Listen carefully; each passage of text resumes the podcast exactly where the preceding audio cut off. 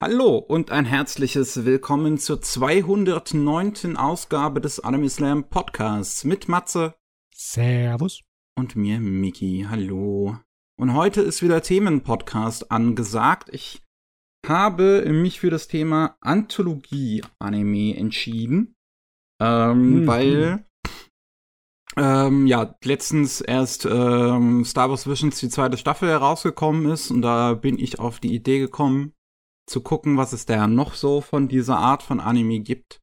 Und mit Anthologie-Anime meine ich halt speziell wirklich so ähm, Anime, die halt meistens von unterschiedlichen, also die, die Sammlungen sind von Geschichten von unterschiedlichen Leuten, unterschiedlichen Teams mit unterschiedlichen Stilen oder sowas. Weil unter Anthologie kann man noch, noch einiges anderes verstehen, sowas wie Yami Shibai. Äh, ne, diese Geistergeschichtensammlung ist ja theoretisch, oder was heißt theoretisch, ist ja im Prinzip auch eine äh, äh, Anthologie, aber das ist nicht die Art von Anthologie, die ich hier meine, mhm. sondern ich meine halt explizit die Dinge, die halt wirklich Sammlungen sind von, von verschiedenen Ge Geschichten und Stilen und sonst was, so mehr was Experimentelles. Ja. Es kann ein gemeinsames Theme haben. Ne? Wir haben mehrere Anthologien, die zum Beispiel auf westlichen Properties ba ba ähm, basieren, äh, wie Animatrix oder äh, Batman, worüber wir noch sprechen werden. Aber das muss auch nicht unbedingt sein, dass sie ein Theme haben tatsächlich. Nee, das ist relativ frei. Es ist sogar wirklich so, dass bei einigen Anthologien du ganz normale Anime-OVAs hast. Ne? Das sind ganz einfach normale, stinknormale, einfache Kurzgeschichten, so von 30 bis 40 Minuten, auch so OVA-Länge manchmal. Mm, ne? ja. Und dann hast du allen möglichen Unsinn dazwischen. So Egal, ob es zwei kleine zehnminütige Geräte sind, die zusammenhängen, das kann auch passieren. Es kann aber auch einfach nur Trailer sein für Geräte, die überhaupt nicht existieren. oder sonst irgendwelchen wilden experimentellen Scheiß. Ne? ja. Ja. Ich habe das Ganze ein bisschen geordnet nach äh, Veröffentlichung, damit wir so einen kleinen roten Faden haben, an den wir uns entlanghangeln können. Ähm, und ich würde sagen, wir können ja direkt mal anfangen mit so den ältesten Anthologien, die ich rausgekramt habe. Ja, das war, war ein gutes Jahr für Anthologien. Da sind gleich drei große rausgekommen. Ja, 1987 okay. sind die ersten großen Anthologien. Und einmal haben wir da Robot Carnival. Das hat zum Beispiel ein Theme, es geht in allen Geschichten um Roboter. Und das ist geil. Das habe ich jetzt zum ersten Mal gesehen die in den letzten zwei Wochen und das ist wirklich geil. Das ist auch schräg in gewisser Weise. Ne? Es, ich glaube, es war gedacht als eine Möglichkeit für Leute, die wenig Erfahrung hatten, mal Regie zu führen beim Anime-Gerät, das sie haben möchten. Und eine Menge von den Leuten sind später relativ große Namen geworden. Ne? Ja. Äh, unter anderem natürlich auch Otomo dabei. Ja. Also, also einmal das Tolle bei Robot Carnival ist, das hat ein richtig geiles 4K Master. Oh, das yeah. ist in Top-Qualität heutzutage noch erhalten. Und ich habe wirklich, ich habe noch nie einen Anime in so scharf gesehen. Das sieht so geil aus. Mhm. Und wirklich, das fängt ja auch beim, beim ersten Shot, bei diesem Opening mit, mit Otomo in der Regie, fängt es direkt an, wie unfassbar geil das aussieht. Wie dieser wirkliche Roboter-Zirkus da ankommt und alles vernichtet und explodiert und total verrückte Show macht. Und es sieht, es sieht einfach toll aus. Ja, es ist fantastisch. Besonders weil, äh, ich finde es auch besonders angenehm, weil hier, das ist etwas, was ich aus den anderen Anthologien nicht so kenne, aber der hat im Endeffekt einen Vorspann und Abspann, der Robot Carnival, das ja. äh, seine einzelnen Teile der Anthologie sind, ne? Extra so ein Kurzfilmchen Vorspann, der das alles einrahmt und ausläuten äh, lässt. Ja, und sehr auch der schön. Abspann hat auch mal eine sehr schöne zynische Note, auch einfach, die so herrlich witzig ist. Also, ähm, das ist, das ist eine Sache schon mal an Robot Carnival, wirklich dieser tolles Opening und Ending. Es gibt aber auch ein paar Episoden da drin, die ähm, recht interessant sind. Äh, ich glaube, eines meiner Highlights, würde ich sagen, ist ähm, eigentlich fast schon so die Anime-typischste Episode in dem Ding, wo es wirklich darum geht, dass in so Edo, Japan, sich zwei riesengroße Roboter, so, so Steampunk-mäßige Roboter und eines wird betrieben von einem Amerikaner und der andere wird betrieben von so einer Gruppe an halt so, so, ja, typischen Anime-Protagonisten eigentlich. So, ja, so der junge Aufstrebende und der, der alte Weise und das hotte Mädel und die sich da dann eine Schlacht liefern in, in, in dieser Stadt und das sieht herrlich aus. Ist, Ja. äh, und es macht sehr viel Spaß. ist auch nur einer der äh, zwei Shorts, die überhaupt eine Synchro haben in dem Ding. Der Rest äh, kommt komplett ohne Sprache aus. Mhm. Das ist auch wirklich eine bunte Mischung. Ne? Du hast ganz normale Action-Dinger, wo du wirklich auch nichts erklären musst. Es ist einfach äh, äh, junge Cyborg rettet Mädchen Cyborg vor bösen Cyborg. Ne? Ja. Und da Ja. ist halt ein bisschen Action, ist gut gezeichnet. Und es ist ein Musikvideo im Endeffekt, gr größtenteils, ne? Und dann hast du Sachen, die so ganz heftige, experimentelle, eigentlich nur so, so Kammerspielchen sind, wo zwei Figuren über unnötig komplexe und anstrengende Themen schwatzen, wie das bei dem einen, das äh, äh, mit dem dem Roboter und ihrem, ja. ja, ja, und ihrem Erschöpfer, was, ja, Sehr du- schwermütig ist. das ist, äh, ist wirklich alles dabei hier. Aber im Großen und Ganzen ist der Inhalt ein bisschen ähm, lockerer. Ist nix so übertriebenes, ne? Also ist nicht so, als ob du da irgendwas drin hättest, was jetzt ich als so Kunstwerk oder so bezeichnen würde. Das ist so dieses, das, das, das Cloud, ähm, was ja, wo ja der Animator auch, glaube ich, vor nicht allzu langer Zeit jetzt gestorben ist.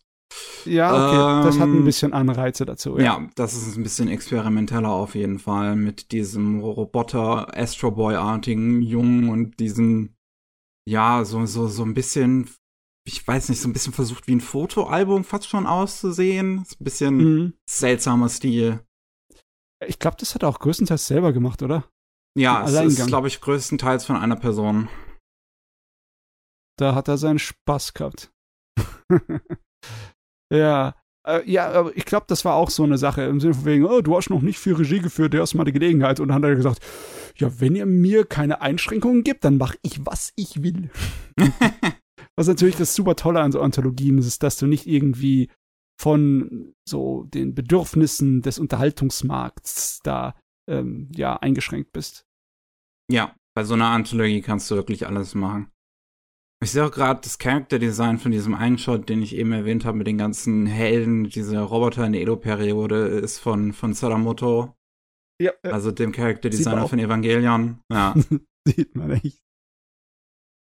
Ah, es ist, ähm, also es ist wirklich, es ist ein tolles Ding. Es ist fast zwei Stunden lang, aber das kann man sich echt mal angucken, weil da sind einige interessante Dinge dabei.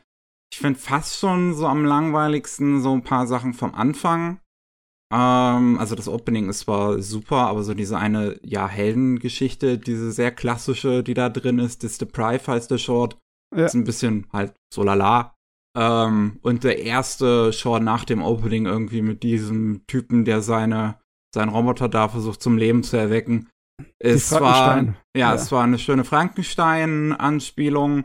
Und das sieht auch Hammer aus, wie halt in seinem Labor wirklich alles auseinanderfällt. Das sieht aus wie, wie halt in Akira manche so wirklich, wo, wo Debris ohne Ende zu sehen ist. Ja. Ähm, Effektmeister. ja, aber es ist ein bisschen, ja, also, es ist halt irgendwie zehn Minuten, wo du halt wirklich einem Labor beim kaputtgehen zuguckst. Ein bisschen langgezogen, ja. Ah ja. Aber ja, definitiv. Das ist halt auch eine der Zeiten gewesen, ne, wo ja Japan viel Geld hatte, ja, das ist noch in der Bubble Economy entstanden. wo sie es benutzen konnten, wie sie wollten. Und das war auch die Zeit, wo der Mediummarkt halt am groß explodieren war. Ab 1985 war das ein richtig gutes Geschäft. Und da könnte sie sich relativ sicher sein, ja, wir können hier rausballern, wir können uns Zeit lassen, wir können machen, was wir wollen, wir kriegen es trotzdem mit Videoverkäufen eingeholt wieder, unsere Kosten. Und das ist eine tolle Überleitung zu Money Money. Weil den habe ich jetzt gestern, glaube ich, zum ersten Mal gesehen, zum Zeitpunkt dieser Aufnahme. Und meine Fresse muss das Ding aufwendig gewesen sein zu machen. Oh ja. Weil der Zeit. arbeitet so unfassbar viel mit Backlighting. Und das Du. ist eine wahnsinnig aufwendige Technologie. Äh, also nicht Technologie, aber ein wahnsinnig aufwendiger Prozess. Wenn du dir überlegst, dass das vor ähm, Akira rausgekommen ist, ne, haben sie schon echt sich Spaß gehabt mit. Also Mani Mani, auch als bekannt als Neo Tokyo, drei Kurzfilme, auch 1987 erschienen. Und äh, wie gesagt, es arbeitet unfassbar viel mit Backlighting. Also das ist halt diese ähm, Technik, wo man im Prinzip im Animation Cell auf allen Ebenen ein Loch durchschneidet, sodass das Licht vom Projektor durchscheint was super geil aussieht, aber was halt heißt, dass, wie gesagt, du in alle Ebenen Löcher reinschneiden musst. Und das bedeutet Ja. auch, dass du halt dein Hintergrund halt nicht wie bei den meisten Animationen halt einfach nur ein Bild ist, was du halt hin und her schieben kannst, sondern du musst immer wieder den Hintergrund neu ausdrucken und neu zurechtschneiden, damit du dieses Backlighting machen kannst. Es ist jenseits von Gut und Böse, wie aufwendig das ist. Das ist ähnlich wie diese alten Spezialeffekte, wie zum Beispiel beim ganz alten Dune-Film, ne? Die äh, äh, Fremen mit den blauen Augen, ne?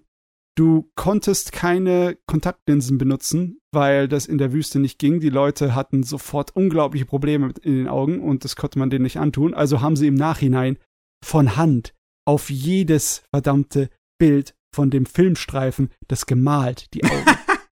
ja? Du kannst dir vorstellen, was für eine Sisyphus-Arbeit das war. Und ja, auch hier haben die Leute sich wirklich Sisyphus-Arbeit äh, angetan.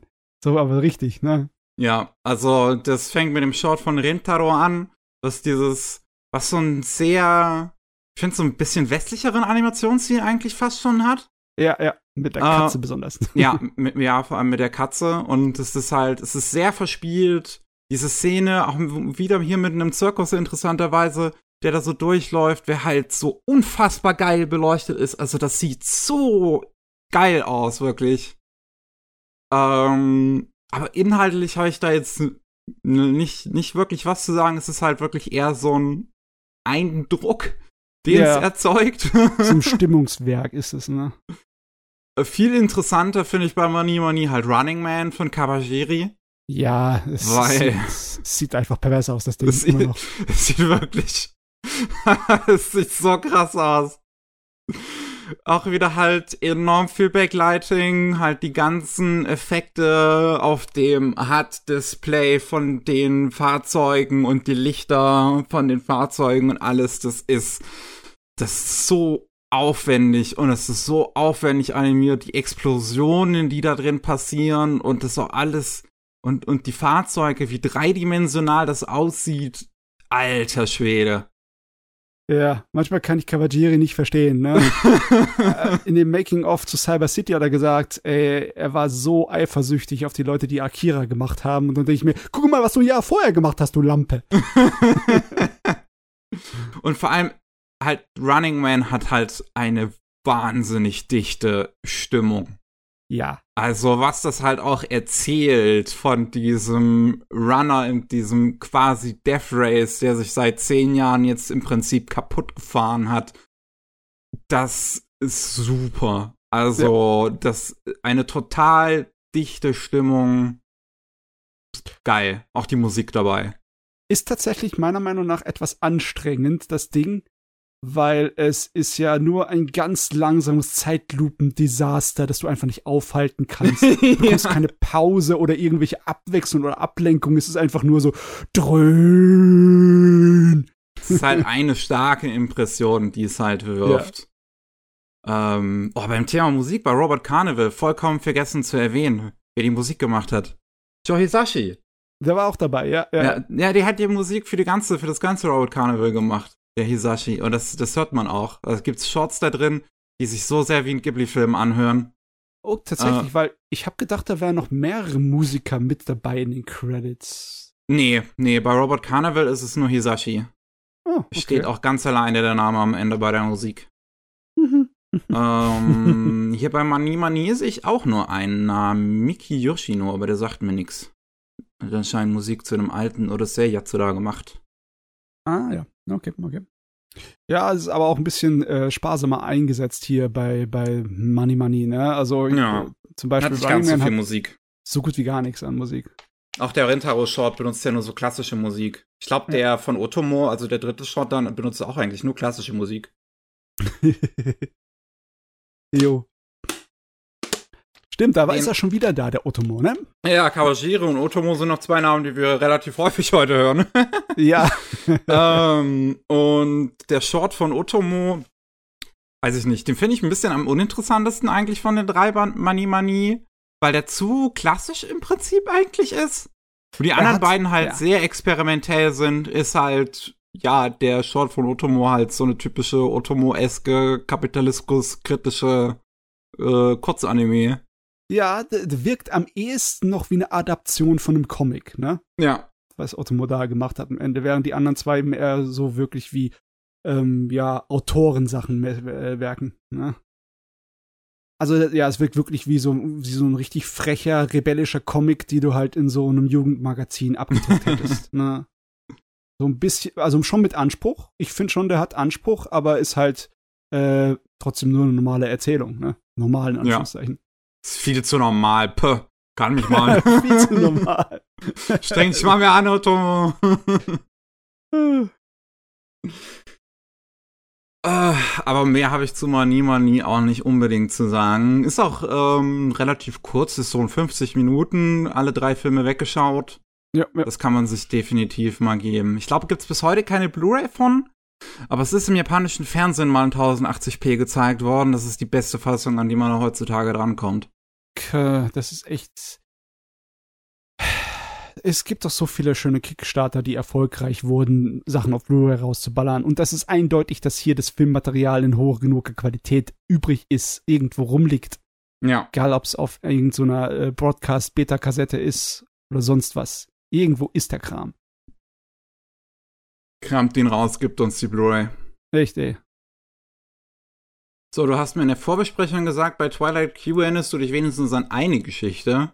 Ja, Twilight Q war im Endeffekt nur zwei so 30 Minuten lange ähm, ja. Urban Legends mäßige Geschichten. Das war du? als mehr geplant, aber ist dann direkt nach zwei anscheinend abgebrochen worden. Mm.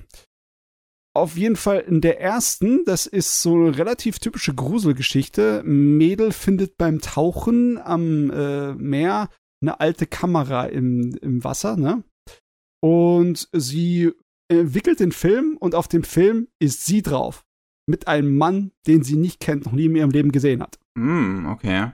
Und dann gibt sie die Kamera an äh, den Bruder ihrer Freundin, der ein Wissenschaftler ist und der analysiert das im Labor und sagt, ja, ähm, bisschen komisch, ne? Die Kamera ist total verrostet und sieht aus, als würde sie schon ein Jahr lang im Wasser liegen.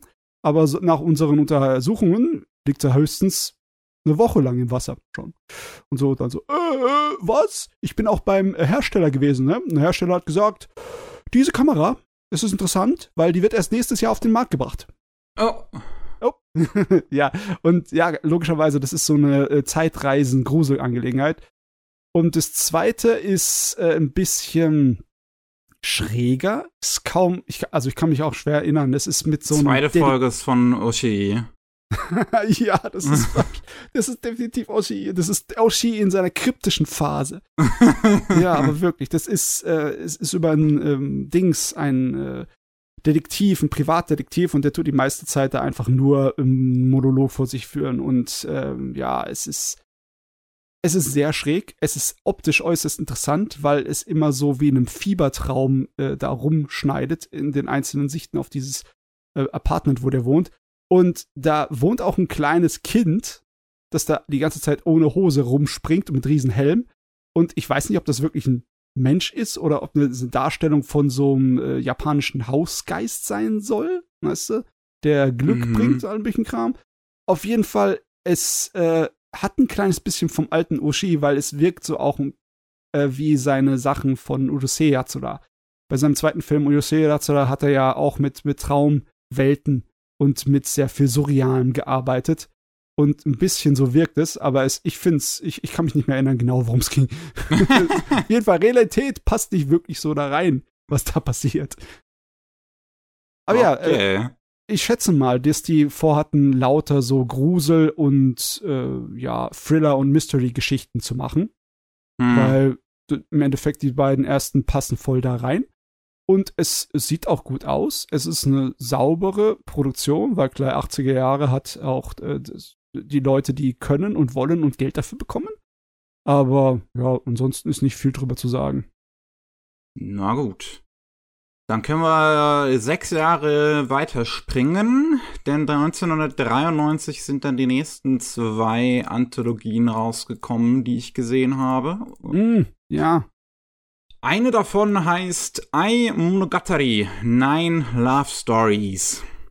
Das basiert auf einer Kurzgeschichtensammlung von Kawaguchi Kaji, äh, Kaiji, der ja. Autor von Zipang ja. Und ähm, ist halt mal keine Kriegsgeschichte von ihm, Nein. sondern halt neun Liebesgeschichten. Natürlich immer Mann, Mann und Frau, ne? Das ist äh, ganz äh, natürlich. Und ähm, ist ganz nett. Ja. Es ist, also es ist halt ähm, auch glaub, heutzutage nur noch schwer ranzukommen. Es ist halt nie, glaube ich, so richtig wirklich noch, noch veröffentlicht worden, weil ähm, es viel Lizenzmusik benutzt. Äh, der erste Short fängt zum Beispiel direkt an mit einem Song von den Beatles. Oh. Okay. Und ähm, ich finde auch der erste Short ist einer der besten, weil auch da die Musik mit integriert wird in die Handlung, weil es da halt um äh, eine Mädel geht, die gerne Beatles hört und dann fängt der Junge auch an, das zu hören und das ist halt so diese, so, so, so ein Liebessong, so halt doch endlich meine Hand, so. Und dann spielt das so schön im Hintergrund und ähm, die beiden, ja, so das, das, das, das, das hat dann halt auch immer so eine, so eine melancholische Stimmung mit, weil es halt die ganze Zeit als so ein Blick in die Vergangenheit geframed ist von, von, die, von der Hauptfigur. Ähm, und die meisten Liebesgeschichten sind eigentlich relativ melancholisch in dem Ding. Ja, es ist irgendwie so äh, wie Liebesgeschichten für die, die harten Männer, ne? ich meine, ich mag zwar die Arbeit von ihm, von, vom Kaiji, aber äh, da ist eine ganze Menge halt diese Militärfiktion, die er hat, das sind immer so ehrenvolle, ernste Leute, ne? Allesamt. Ja, auf jeden Fall. Extremst dann teilweise, weil hat ja auch diese, ich glaube, das war er. Der, ja, genau, der hat diese ähm, Alternativvariante vom Zweiten Weltkrieg Geschichte doch auch gemacht, wo Japan im Endeffekt den Zweiten Weltkrieg gewinnt, weil irgendwelche ähm, Leute in der Zeit zurückgereist sind und gemerkt haben, ja, so wie mit Japan es gelaufen ist, so als faschistisches Regime, das müssen wir aufhalten. Und dann tun sie das und sie sind auch erfolgreich und scheiße, das sorgt aber dafür, dass Amerika, weil wir das geschwächt haben in, äh, als Japan, nicht äh, Deutschland, das äh, Nazi-Weltreich äh, besiegt im Zweiten Weltkrieg, also müssen wir das machen. Und ja, äh, natürlich werden die Japaner dann zum Retter der ganzen Welt, logischerweise. Aber äh, das ist auch so. Alle verdammt nochmal sind da so ziemlich unfehlbare Superhelden. Äh, ja. Moralisch und männlich und ne, so, yes, so eine, so eine Japan-Verkehr-Geschichte. ich glaube, das hat der Kaiser gemacht. Ich muss noch mal nachgucken. Ich muss, ähm, nein, ich, nein, Love Story ist auch noch mal kurz bei mir überhaupt aufrufen, weil ich mich kaum noch dran erinnere, ehrlich gesagt. Das ist halt, das, das, das schwimmt auch so alles zusammen, wenn das halt alles so melancholische Liebesgeschichten irgendwie sind, die halt ja. so versuchen, halt einfach nur durch ihre Atmosphäre zu leben. Ich weiß halt, dass ich mich an einen Shot besonders erinnere. Ich versuche halt gerade noch mal herauszufinden, wer, wer, der, welcher das war. Aber da ging es halt um einen Typen letzten Endes, der mit einem äh, mit einer Frau schläft, wo sich dann herausstellt, dass die ein Tattoo hat und zur Yakuza gehört und äh, ihm aber weiß macht, ja, ich will das doch alles gar nicht mehr und los, lass uns schnell abhauen, bevor der bevor mein Macker kommt. Und dann liefern die sich da eine große Autoverfolgungsjagd, die hm. äh, sehr toll animiert ist und äh, auf auch eine bisschen witzige Art endet. Er erinnert wirklich so fast schon an so eine, so eine Nebengeschichte von den Yakuza-Spielen. Im, im Ton auch, weil es wirklich die, die einzige Geschichte davon ist, die wirklich auf so eine witzige Art auch einfach gemacht ist. ähm, äh, ich habe nochmal nachgeguckt, ich habe mich ja tatsächlich geirrt. Diese Zweite Weltkrieg-Fiktion ist von einem anderen Autor. Das war gar kein Manga, das war eine Romanreihe.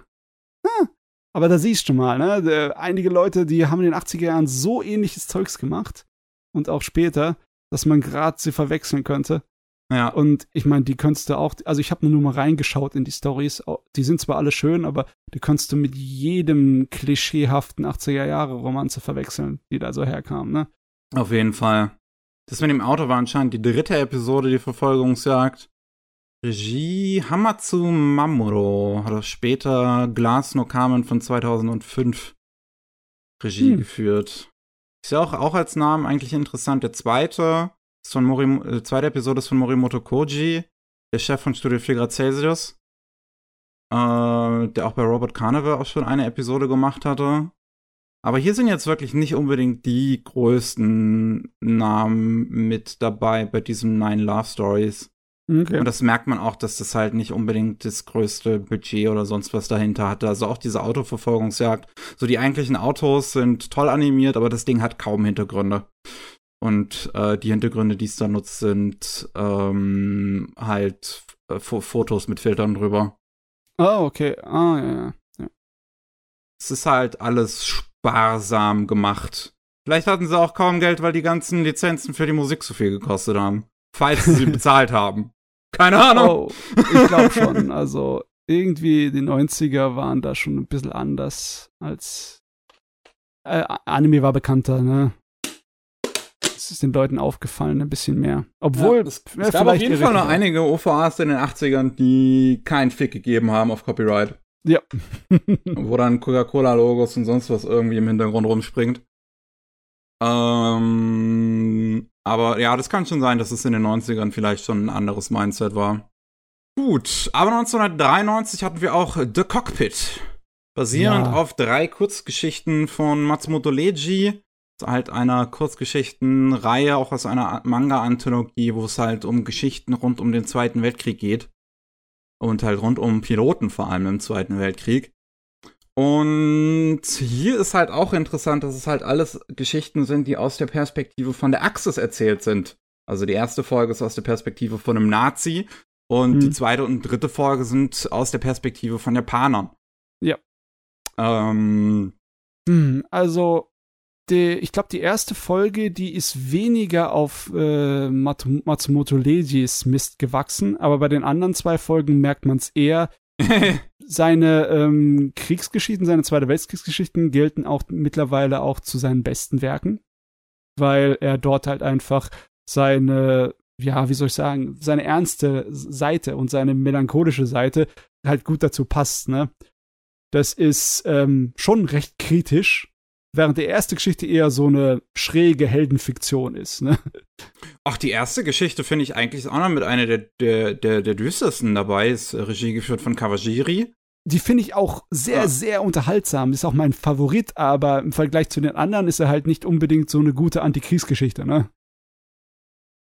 Naja, also es, hm. es, es, es, es hat halt, also ich finde die auf einem gewissen ich finde die erste Geschichte fast schon eigentlich am spannendsten, weil ich mir da am meisten auch dann Gedanken drüber gemacht hat, halt auch, weil es ums Framing geht. Ja, ähm, ja. Weil es, wie gesagt, es ist ja äh, erzählt aus der Perspektive von einem Nazi. Und der ist halt äh, toller, anerkannter Pilot äh, ist dann in einer Schlacht, ähm, wäre beinahe abgeschossen worden und ist dann rausgesprungen aus seinem Flugzeug. Und aus irgendeinem Grund, irgendwie auf fast schon magische Weise, ist dieses Flugzeug aber heil auf dem Boden an, aufgekommen. Und äh, jeder glaubt, dass er halt einfach wie ein Weichei abgehauen wäre.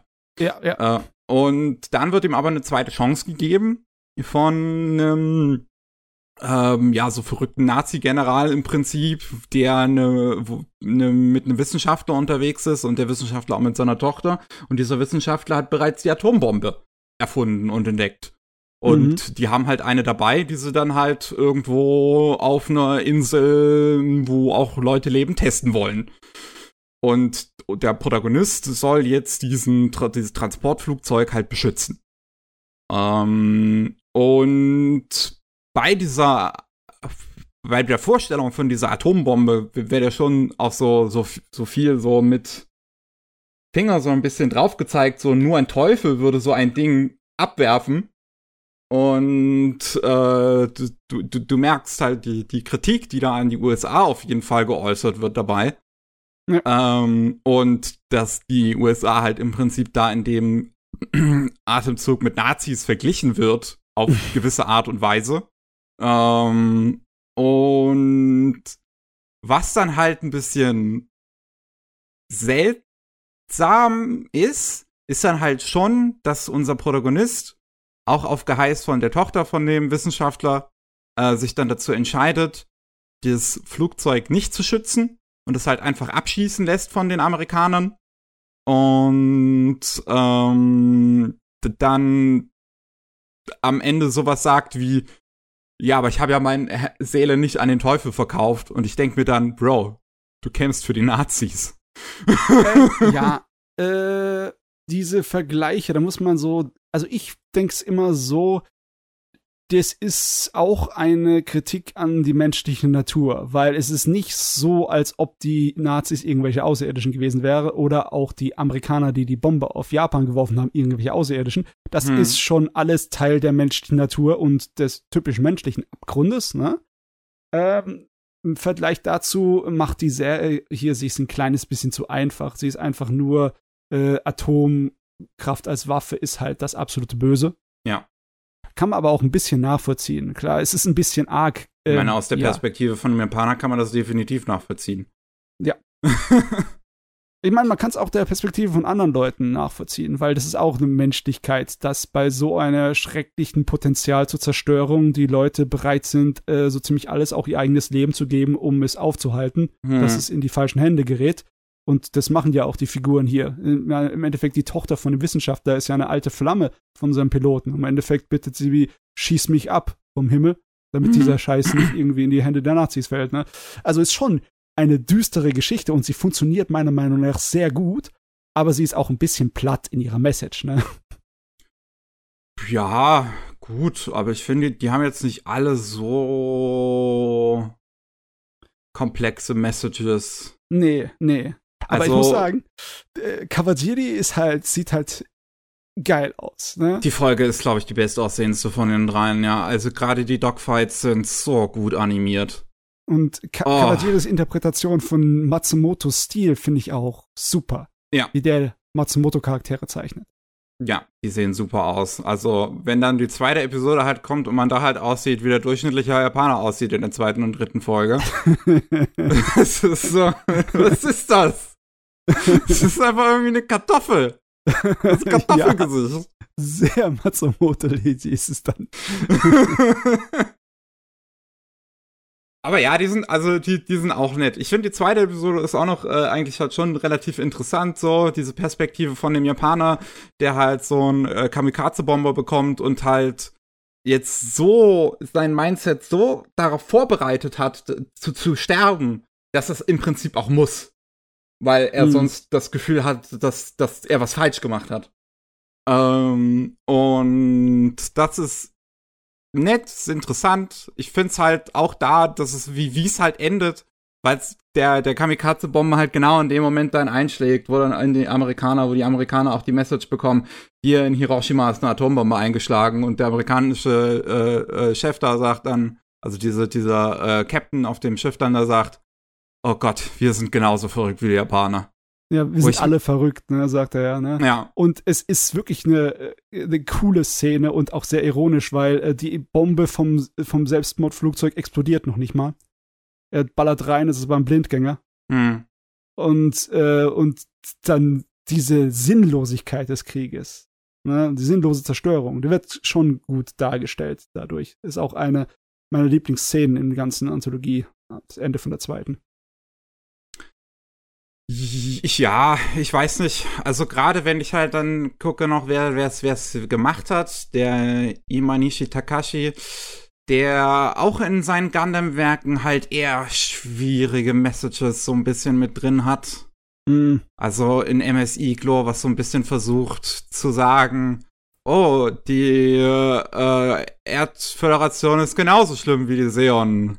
Und das ist so, hm, ich weiß nicht. Also ja, dir unser, unser Vergleich zu den Amerikanern ist auch scheiße, aber ist definitiv nicht schlimmer als unser Vergleich zu den Nazis. Äh, und da weiß ich nicht, wird mir bei dem Ende auch hier halt äh, von dieser zweiten Folge ein bisschen unwohl, aber das liegt halt wirklich sehr viel an dem Kontext. Ah jo, ja. Es ist halt, es soll dich nicht unbedingt äh, happy machen. Es ist, es ist halt schon Antikriegsgeschichten, ne? Äh, das ja. es sind Antikriegsgeschichten, ja. Und die dritte von den dreien, weiß kann ich mich jetzt kaum noch dran erinnern, ehrlich gesagt. Die fand ich am uninteressantesten, ist halt so dieses, dieses auch aufopferungsvolle, dann auf dem Motorrad noch irgendwie wohin fahren, obwohl schon längst feststeht, dass es keine Chance mehr gibt und sowas. Ja. Ja. Ähm, ich, die habe ich mehrmals gucken müssen, bevor sie mir so richtig ans Herz gewachsen ist, aber ich finde die auch gut. Die ist halt optisch am wenigsten interessant. Das ist halt kein ja. Spektakel. Aber sie, äh, also ich finde die Art und Weise, wie die Menschen sich da äh, benehmen, finde ich sehr interessant. Ne? Dieses extrem übertriebene Kameradschaftliche da drin, das fast schon so ein äh, religiöser Eifer ist. Ne? sich aufopfern für seine Kameraden und für seine Pflicht und alles. Und am Endeffekt stellt sich auch, das ist alles für die Katz. Es hat niemandem was gebracht, das Aufopfern. Das hat nur mhm. Leid gebracht. Und das einzige, das eigentliche, was du behalten möchtest, also die tatsächliche Kameradschaft, die sich äh, unter den Menschen da bildet, ne, die wird davon auch zerstört. Im Endeffekt ist es alles so, ja, sehr nihilistisch, wie es aufhört. Und äh, ja, in der Hinsicht, als Antikriegsgeschichte finde ich auch die dritte sehr gut. Okay. Ja. Yay. Ähm, 1995 haben wir Memories. Oh ja, der dicke Brocken. Ja. Ach ja, basierend auf drei Kurzgeschichten von Otomo. Und äh, wir haben über den ersten Short erst im letzten Themenpodcast gesprochen, über Magnetic Rose. Mhm. Äh, weil der geschrieben wurde von Satoshi Kon. Regie geführt übrigens von Morimoto Koji, halt wieder, ne, der Chef von, von Studio 4 Grad Celsius. Ja. Und das ist auch, glaube ich, eines der ersten Werke, was dann bei Studio 4 Grad Celsius auch in der Animation entstanden ist. Ähm, ist halt, ne, Magnetic Rose kann man ganz kurz sagen. Ich finde für mich persönlich auch das Highlight von Memory ist absolut bombastische Episode.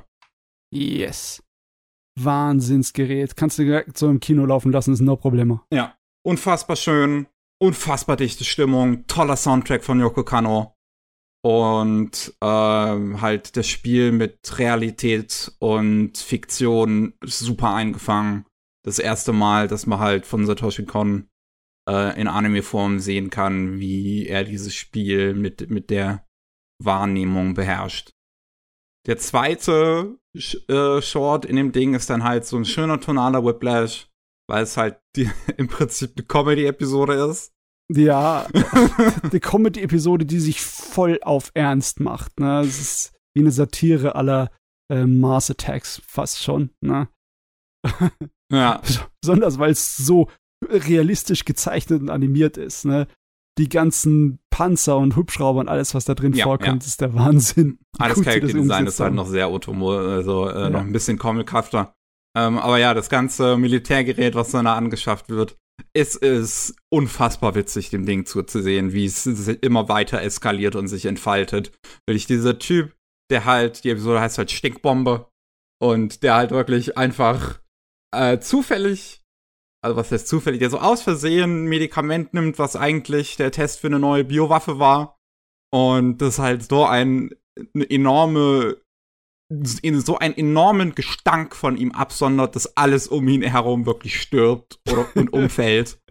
und auch alle Raketen, die, die auf ihn abgesch abgeschossen werden, ihn halt verfehlen. Oh, es ist, es ist herrlich. Es ist herrlich wirklich zu sehen, wie er auf seinem Bike da durch die, durch die Highway fährt und alles auf ihn feuert, was das japanische Selbstverteidigungsmilitär zu bieten hat und alles explodiert und nichts ihn treffen kann, weil alles von diesem Gestank weggeätzt wird.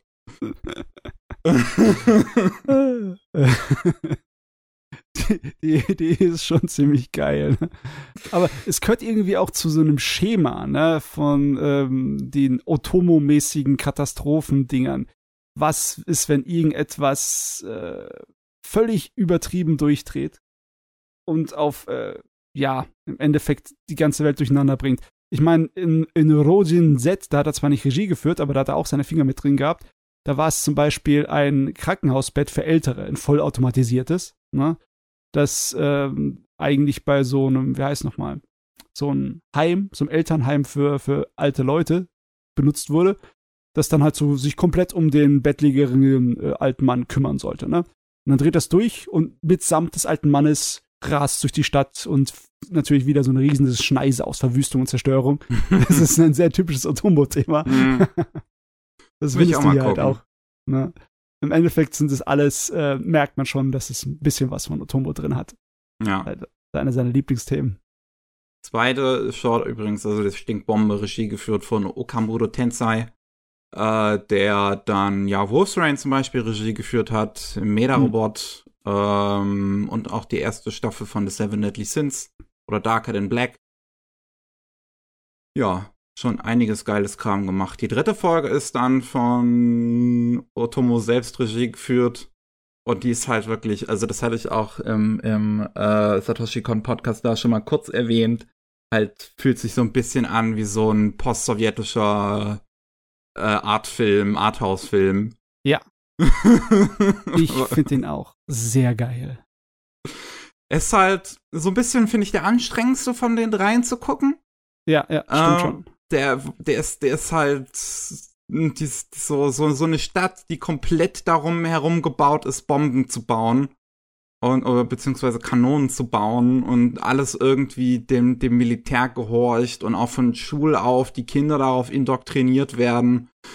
Das ist super zynisch und aber super geil gemacht. Also das ist auch mit so einer interessanten Technik irgendwie gemacht, wo es keinen Schnitt gibt. Die Kamera fährt wirklich von einer Szene zur nächsten. Da sind super interessante Transitions drin. Ja. Ähm, und das ist alles in so einem auch 2D, 3D Gemisch gemacht, wo, wo, wo ich, ich weiß gar nicht genau, wie sie es gemacht haben ehrlich gesagt. Also ich glaube, die haben sehr viele Hintergrund, einzelne Hintergrundlayers irgendwie aufeinander gestapelt, um diese Kamerafahrten teilweise hinzukriegen. Aber das hat auch schon so leichte digitale Fragmente drin, ähm, weil man teilweise sieht, dass das Compositing ein bisschen ähm, halt noch nicht so modern ist und dann die Vordergrund-Animation-Cells äh, ein bisschen rausstechen. Aber es ja, ist, das ist sehr seltsam. Das ist kein Computer-Compositing, das ist noch alles von Hand. Ne? Das ist im Endeffekt alte Masken das muss dann, dann auch alles äh, extra belichtet werden und dann irgendwie zusammengefügt werden auf dem Filmmaterial. Also mehrfach belichtetes Filmmaterial und ausgeschnittene okay. Masken. Also deswegen äh, sieht man dann auch teilweise mal äh, die Fehler, weil es einfach von Hand nie so hundertprozentig hinkriegst. Ich habe aber auch mal gesehen, ich glaube, es gibt sowas, ah, sowas ähnliches wie ein Making Off oder ein Blick hinter die Kulissen. Diese Hintergrundbilder, damit diese Kamerafahrten gemacht werden könnte, sind gigantische Hintergrundbilder.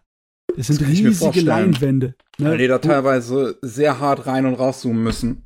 Ja, und auch entlang äh, scrollen müssen da. Mhm. Das ist, äh, ich glaube, die haben da extra einen Animationstisch für bauen müssen, wo die Kamera mehr Bewegungsfreiheit hat und alles Mögliche. Es ist auf jeden Fall ein technischer Wahnsinn. Mhm. Es erinnert mich halt so ein bisschen an diesen irgendwie vor ein paar Monaten ist anscheinend irgendwie auf TikTok so ein Trend rumgegangen von so digitalen Bildern, die halt auch so unendliche Zoomen sind. Wo halt ja, immer ja. wieder ein Bild ins nächste Bild, ins nächste Bild, wo da so mit Voxel, äh, nicht mit Voxeln, mit, mit Vektoren gearbeitet wird. Also diese Fraktalzooms, ne? Ja. Die man tricksen kann.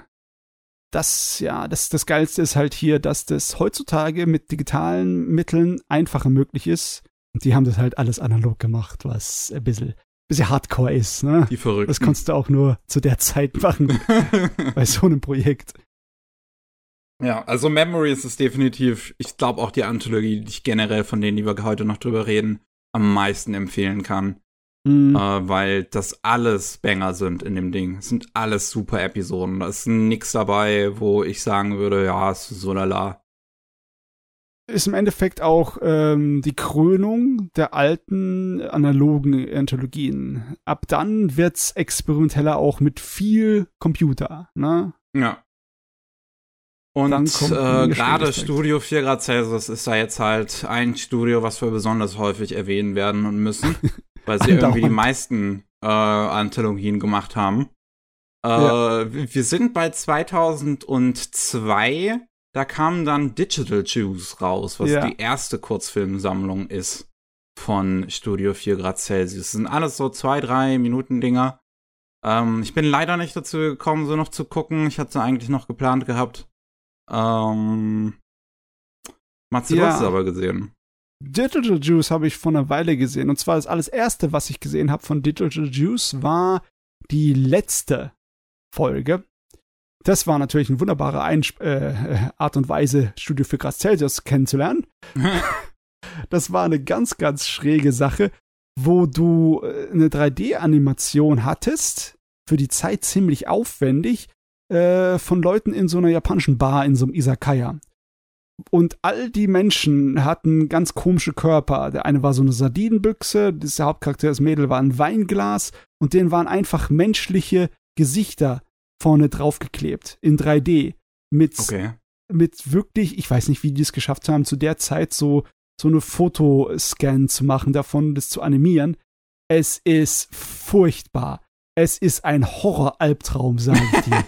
es ist ein. Und die Story macht auch 0,0 Sinn. Sowieso das meiste von ähm, hier, diesem Gerät, macht keinen Sinn. Es sind wirklich, es ist, ist glaube ich, der Absicht. Es sind lauter sinnfreie Stories. Obwohl, da brauchst du auch nicht. Ähm, das meiste davon sind entweder Trailer oder Musikvideos. Und Hm. die sind auch so verrückt und sinnfrei, wie Musikvideos halt dann auch geschnitten und gemacht. Einige von den Sachen sind auch auf äh, YouTube zu sehen. oh, okay. Ja, ja. Da Also- muss ich dann nochmal nachgucken. Also das werde ich mir äh, auf jeden Fall die Tage, glaube ich, auch noch äh, angucken, auch wenn es dann zu spät ist. Aber ist ja egal. Das ist wirklich äh, besonders, das hat, ist arg heftig in der Art und Weise, wie es vari äh, variiert. Es sind alles sehr, sehr kurze Geschichten. Fünf Minuten ist lang darunter. Der, der kürzeste Ding ist ein 30 Minuten, äh, 30 Sekunden Trailer, Hm. Okay. der ähm, ähm, im Endeffekt super, super geil aussieht. So eine äh, grün, grün, alles in grün, außer natürlich die Zeichnungen. Das ist, wirkt so ein bisschen wie so ein Möbius-Comic. Und dann hast du auch Mhm. Sachen, die sind komplett in äh, 3D animiert, wie so eine Parodie auf einen Werbespot für Versicherungen, die dann halt im Endeffekt ganz böse endet, das mit, mit so, äh, so 3D Comicfigur, äh, also Hühnern gemacht ist. oh, ich sehe jetzt äh, hier gerade, wo ich die Beschreibung durchlese, dass es da eine der Episoden ist Tojin Kid. Und ist das dann eine Preview für die gleiche Episode, die Tanaka Tatsuyuki, weil der hat auch dieses Tojin Kid anscheinend Regie geführt, dann in Genius Party Beyond gemacht hat, weil da die Episode heißt auch Tojin Kid. Äh, ich weiß es Das gar ist, nicht. da Mehr. geht's um so ein äh, eine, eine düstere Zukunft, alles so ein bisschen am Arsch und da ist so ein Mädel, was Aliens in ihre Puppen pflanzt. Oh, ähm, nee, also ich, ich kann mich nicht erinnern, dass es in äh, die hier drin auch wäre in Digital Juice. Aber es kann auch gut sein, dass es irgendwie zusammenhängt, auch wenn ich es nicht sehe. Weil ja, ist halt Studio für Grad Celsius und die haben alles Mögliche ausprobiert. Wirklich, ähm, egal ob es 3D-Animationen sind, auf die schrägste Art und Weise. Eine, eine schräge Art, äh, schräge Art von Cell-Shading, das aussieht wie Papier, das über die 3D-Figuren drüber gelegt wurde. Ne? Diese ganz schräge Kombination von ähm, ja, 3D-mäßig gescannten Gesichtern von echten Schauspielern und 3D-Modellen und äh, auch eine, einige Sequenzen, die ganz klassische Animationen sind, die so aussieht, als hätte es irgend so ein äh, Ghibli-Abkömmling gemacht. Nur, dass du andauernd äh, Titten siehst. und auch eine Geschichte, die aussieht, als wäre sie aus dem Dings, aus äh, so einer Anthologie von ähm, dem äh, Heavy Metal Magazin. Okay. Weißt du, mit so, äh, mit so einem Rocker und seiner Braut, die äh, durch die Gegend ziehen und so, so ein bisschen Bonnie und Clyde mäßig unterwegs sind und die am Ende ähm, ja, äh, es nicht schaffen, den Bösewicht zu, zu erledigen und verflucht werden. Obwohl, war das hier drin oder war das in einer anderen? Du, es ist im Moment schwer. so, ja, es ist ein bisschen. Weil das halt alles so wilde experimentelle Sachen sind. Die sind Mhm. Aber jetzt ist es halt so, dass es halt auch optisch noch wilder wird als davor. Vorher Ja. war es einfach optisch super geil und artistisch. Jetzt ist es teilweise extrem schräg. ja. 2002 wenn, ist, ja. Er, ist er dann auch noch Sweet Punch äh, gestartet bei 4 Grad Celsius. Da habe ich jetzt nur einen Short von halt mal gesehen vor Ewigkeiten, der auf dem R-König basiert. Ja. Äh, der heißt einfach nur Comedy. Ja, ja, den habe ich auch gesehen. Es, ich weiß nicht, ob ich es von Sweet Punch alles gesehen hat, aber Comedy war, war super geil und war sogar noch normal im Vergleich zu den anderen Sachen. Ich meine, der war schön düster, der war geil animiert, der hat sogar fette Action gehabt ein bisschen, ne? Ja, ja. Aber eine tolle äh, Stimmung ja. generell, ja. Ja. Andere Sachen wie mit diesem Don Petri äh, da, diesen dreidimensionalen, das, das war nur noch Plem Plem. Das war nur noch Gaga-Zeugs. Ach, so sind sie halt. So sind sie bei 4 Grad Celsius. Aber das war schon eine geile Zeit. Anfang der 2000er, 4 Grad Celsius, sie haben alles probiert. Ja, wirklich, wirklich alles. alles. Es ist herrlich. Animatrix ist dann oh, das ja. erste richtig große Gerät in den 2000ern. 2003 ursprünglich rausgekommen. Habe ich mir jetzt auch nochmal die Tage angeschaut. Ich habe es für Ewigkeiten auch schon mal gesehen. Und eine Sache, die mich direkt verwirrt hat, ist, dass aus irgendeinem Grund anscheinend Warner Ende der 2000er die Reihenfolge der, der, der Episoden geändert hat. Äh, echt? Tatsächlich? Yes. Ich meine, es hat doch angefangen mit der komplett 3D-Folge. Äh, In der ursprünglichen Version. Und dann kamen die zwei, die die äh, Hintergrundgeschichte, die die Historie erzählt ja. haben. Ne? Und wie ist jetzt dann die neue Fassung? In der neuen Fassung ist es so, dass Final Flight of the Osiris, also der komplette CGI, äh, die letzte ja. Folge ist. Ah, okay. Ähm, und ich überlege, ich glaube, nach der ähm, Renaissance, nach der zweiten Renaissance, kommt dann die Koike-Episode mit dem Läufer. Dann kommt okay. Kid Story. Okay. Äh, und ich glaube, danach bleibt so, wie es ist. Also Matriculated äh, ja. von dem amerikanischen Studio ist auch das vorletzte und dann kommt Final Flight of the Osiris. Okay, wild. Ich weiß nicht, warum sie das geändert haben. Vor allem hm. eine Sache, die dann halt wo es dann halt auffällig wird, dass sie es geändert haben, ist, und das ist so witzig, ähm, dass die Title Card für die Anthologie, wo dann halt da steht, The Animatrix, ja. immer noch vor Final Flight of the Osiris läuft. das heißt, du hast dann die ganze Zeit acht Episoden immer eine Title Card für die jeweiligen Episode, wo halt einfach nur der Name der Episode steht. Und dann bei der letzten Episode kommt eine Title Card, wo zuerst da steht The Animatrix und das dann übergeht in die äh, in den Titel für Final Flight of the Osiris, weshalb das wahrscheinlich auch der Grund ist, warum sie es nicht haben ändern können im Nachhinein, weil das oh, hätte noch mal Arbeit gebraucht. Oh Gott. Wer weiß, was denen durch den Kopf gegangen ist.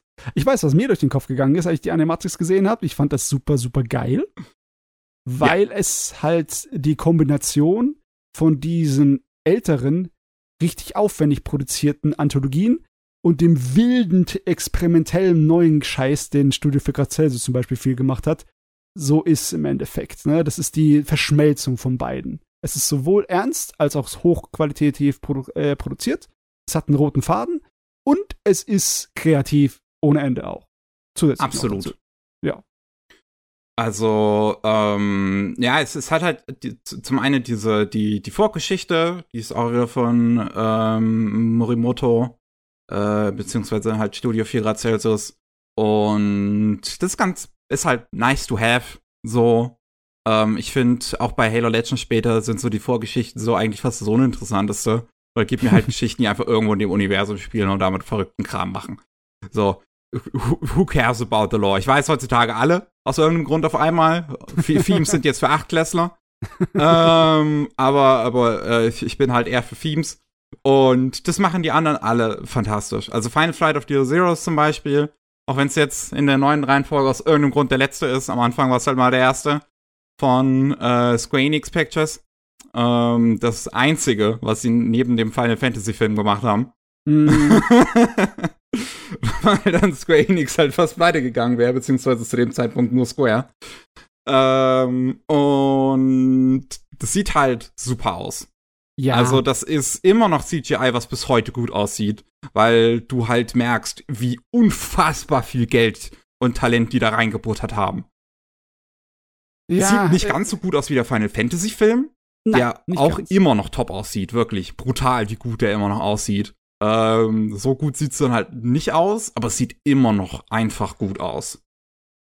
Und das ist halt 2003. Ja, als das rausgekommen ist, war das natürlich ein Spektakel ohne Ende. Aber ja klar, jetzt merkt man ein bisschen, dass es 20 Jahre alt ist. Aber trotzdem, der, der kann sich zeigen, der kann sich hier, äh, muss sich nicht verstecken. Definitiv ja. nicht. Meine einzige große Kritik an Final Flight of the Osiris ist, warum kriege ich einen Fullscreen-Buttshot von der Frau, aber nicht vom Mann? Das Ganze fängt ja an damit, dass dieses Paar sich gegenseitig in, in der Simulation im Prinzip gegenseitig strippt. Ja, mit, ja. mit ihren Schwertern. Und wenn der Frau die Hose runterfällt, da kriegst du natürlich schöne Kamerafahrt über ihren Hintern drüber. Aber wenn dann dem Kerl die Hose runterfällt, da siehst du einfach nur, da bleibt die Kamera unten bei den Füßen und du siehst einfach nur, wie er halt die Hose auf einmal jetzt bei den Füßen ist. So, hallo? Wo ist die Gleichberechtigung? ja. Also, es ist nicht gleichwertig, dies, das Sixpack zu dem schönen Hintern, ja? Also, ähm, da brauchen wir ein bisschen mehr. Äh, aber ansonsten ist ja Final Flight of the Osiris eigentlich auch ganz nett. Letzten Endes äh, hat es halt auch so ein bisschen natürlich mit der Lore zu tun von, von Matrix. Das ist halt einem offenbart, wie sie entdeckt haben, dass ja die, ab dem zweiten Film die Basis angegriffen wird. Mhm. Ähm, und hat halt ne, so dieses schöne, ja, kollegiale Theme auch wieder von diesem gemeinsamen Untergehen. Ähm, ja, also meine, also inhaltlich ist das definitiv ähm, der meiner Meinung nach so ziemlich einer der am wenigsten experimentellen. Das ist ja. einfach nur eine Matrix-Geschichte. Ja. Hätte genauso gut im Matrix eine Szene sein können mit echten Schauspielern. Ja. Einer, der das so, dieses Experimentelle mit Lore eigentlich geil verbindet, ist dann halt Kid Story. Ja, ja. Von, von Watanabe Regie geführt. Ähm, einer der Animatoren ist dann derjenige, der ein Jahr später das Breaking the Habit Musikvideo äh, Regie geführt hat. Was mhm. man halt im Stil auch definitiv sieht. Ähm, und Kid Story sieht halt unfassbar geil aus. Also der Stil davon, wie, wie, gesagt, ne, wenn man, wenn man das Breaking the Habit Musikvideo vielleicht mal gesehen hat, ne, von, von Linkin Park, so ungefähr auch so ähnlich sieht das aus. So alles irgendwie schwimmt so ein bisschen die Animation. Es sieht alles so flüssig aus, wie, wie eine Flüssigkeit. Ja. Ich bin mir immer noch nicht sicher, wie viel davon rotoskopiert ist und wie viel davon einfach nur von Hand ist. Es könnte nämlich sein, dass es wie beim Okiura, das alles von Hand gemacht ist und es mhm. nur hyperrealistisch ist im Stil, ne? Ja. Und ähm, erzählt halt auch gleichzeitig die Geschichte, wie Kid aus der Matrix entkommen ist, der ja auch äh, eine Figur aus den Filmen ist. Und ja, das ist halt irgendwie, das, das, das ist eine coole Kombination von den beiden. Es gibt halt ein bisschen Lore, aber es gibt halt auch gleichzeitig einfach ein abgefahrenes, geiles Fest für die Augen. Mhm. Und ja, finde find ich nice. Und ähm, finde es auch interessant, dass es ähm, mit so einem Shot äh, beginnt, in so einem Dutch Angle, ein Zaun, wie Raben drüber fliegen, was man dann später nochmal in Sankyo no Terror sieht von, von Watanabe. Mhm. Und auch in, einer anderen, an, auch in einer anderen Anthologie, über die wir nachher noch reden. Es scheint ein Shot zu sein, den der Watanabe sehr gerne mag. Ja. Aber wenn wir bei Watanabe sind, sein zweiter Short ist natürlich auch sehr geil mit der Detektivgeschichte. Dieses Noir-Ding. Ja. In, in so schwarz-weiß, was halt auch wieder so dieses, diese, dieser geile Theme hat irgendwie so diese Kombination aus was Modernem und was Altem. Hier halt jetzt so 50er Jahre Ästhetik, Noir mit so moderner Technologie, aber auch gleichzeitig so alt gehalten. Es ist, ja, ja. es ist sehr schwierig zu beschreiben, aber es ist unfassbar geile Atmosphäre. Ja, das ist, äh, das passt in diese Optik von Cyberpunk, die bei Blade Runner zum Beispiel schwer verbreitet ja, war. Ja. ja. Da passt das rein. Ich, ich habe sehr viel Spaß gehabt mit dem Short, weil sie halt selber absichtlich extra Filmkorn drauf gebatscht haben, wie die Blöden. Sieht einfach klasse aus. Ja. Und auch Trinity da drin zu sehen, ist natürlich auch ganz cool. Mhm. Ähm, visuell ist, glaube ich, im interessantesten halt der Short von Koike. Oh Weil, ja. damn. Aber wirklich das damn. Oh. Der ist so geil. Der ist visuell, ey, Koike ist so ein geiler Typ. Äh, also der Regisseur ne, von Redline oder der ähm, auch eine, eine, eine Lupin-Trilogie Regie geführt hat, die äh, halt sehr erwachsen ist. Und hier sein Short mit dem, mit dem schwarzen Renner, der da auch kurzzeitig aus der äh, Matrix äh, einmal entkommt, aus Versehen im Prinzip dabei, ist, es ist Hammer. Der Stil ist auch einfach so Hammer. Diese, diese großen Flächen, die halt daher keine weiteren Schattierungen benötigen, weil sie sich halt alle von sich allein schon äh, voneinander abheben. Das ist, äh, ja, es ist halt top animiert, eine Top-Stimmung. Toll. Ja, es ist auch vom stilistischen her so ziemlich eines seiner wildesten Werke. Ja. Äh, die Designs und wie das dargestellt ist, ist so surreal. Also die, die Optik, wie Sachen sich verkürzen oder verlängern, je nachdem, wie sie in der Kamera sind, Hm. ist so extrem übertrieben, dass es richtig außerirdisch alles wirkt. Das ist Hammer. Lieb's. Ich lieb's. Ähm, Kawajiri haben wir hier natürlich auch mal wieder dabei. Ja. Äh, mit einer Episode, die halt, ja, die dann relativ typisch auch wieder eigentlich ist für einen Kawajiri, hat er irgendwie so eine Samurai-Geschichte hat reinbauen können, die auch Ja. trotzdem passt und einen tollen Stil hat. Ja, also äh, ich bin halt ein Kawajiri-Fanater. das mag zwar einfach sein, aber dafür ist es richtig schmacki.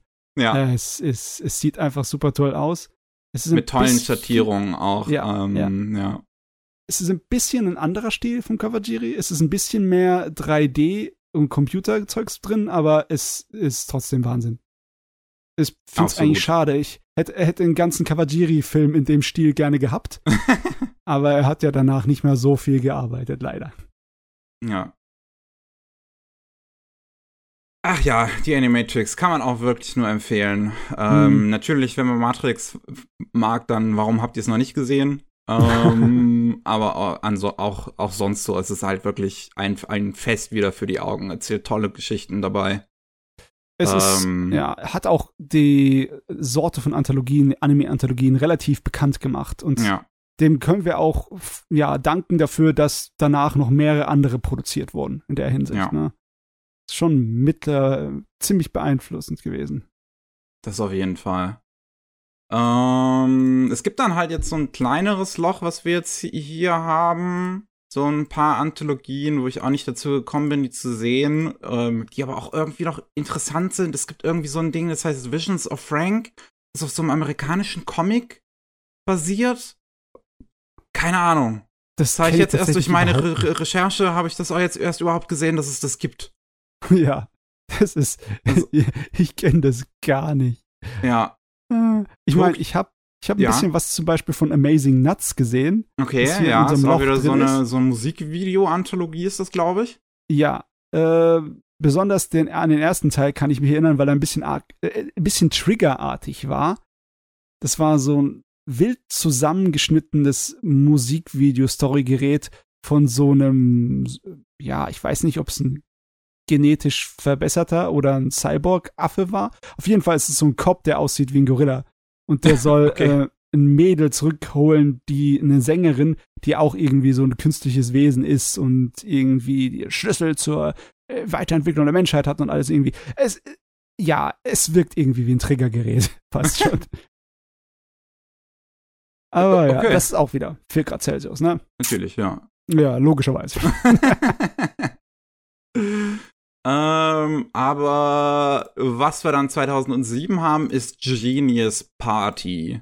Hm, Auch wieder von 4 Grad Celsius. Ähm, und das habe ich jetzt die Woche, denn das erste Genius Party zum ersten Mal gesehen. Beyond habe ich vorher schon mal gesehen. Ähm, das erste Genius Party sind halt sieben Kurzfilme. Ähm, und da sind einige wirklich interessante dabei. Um, auch ein paar nicht so interessante, finde ich. Aber das ist halt so einfach bei so einer Anthologie. Es ist halt was Experimentelles. Ähm, allein schon das Opening ist halt super freaky mit so einem Vogel, in dessen Gehirn man dann reinguckt, wo so Steine im Prinzip mit einem Xbox-Logo da drin irgendwie drum rumspringen. Und auf einmal leuchtet alles und keine Ahnung.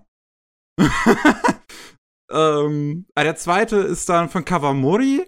Das halt natürlich eine Geschichte sein muss, wo dann irgendwie Roboter, Alien, Mechas kommen und die Menschheit angreifen und dann so halb Androiden irgendwie dagegen kämpfen, indem sie eine einen Stab erschaffen haben, wo ein Mensch mit was zeichnen kann, was dann Wirklichkeit wird. Und der einzige Mensch, bei dem es funktioniert, ist ein autistischer chinesischer Junge. das ist, das ist, das ist, ist, äh,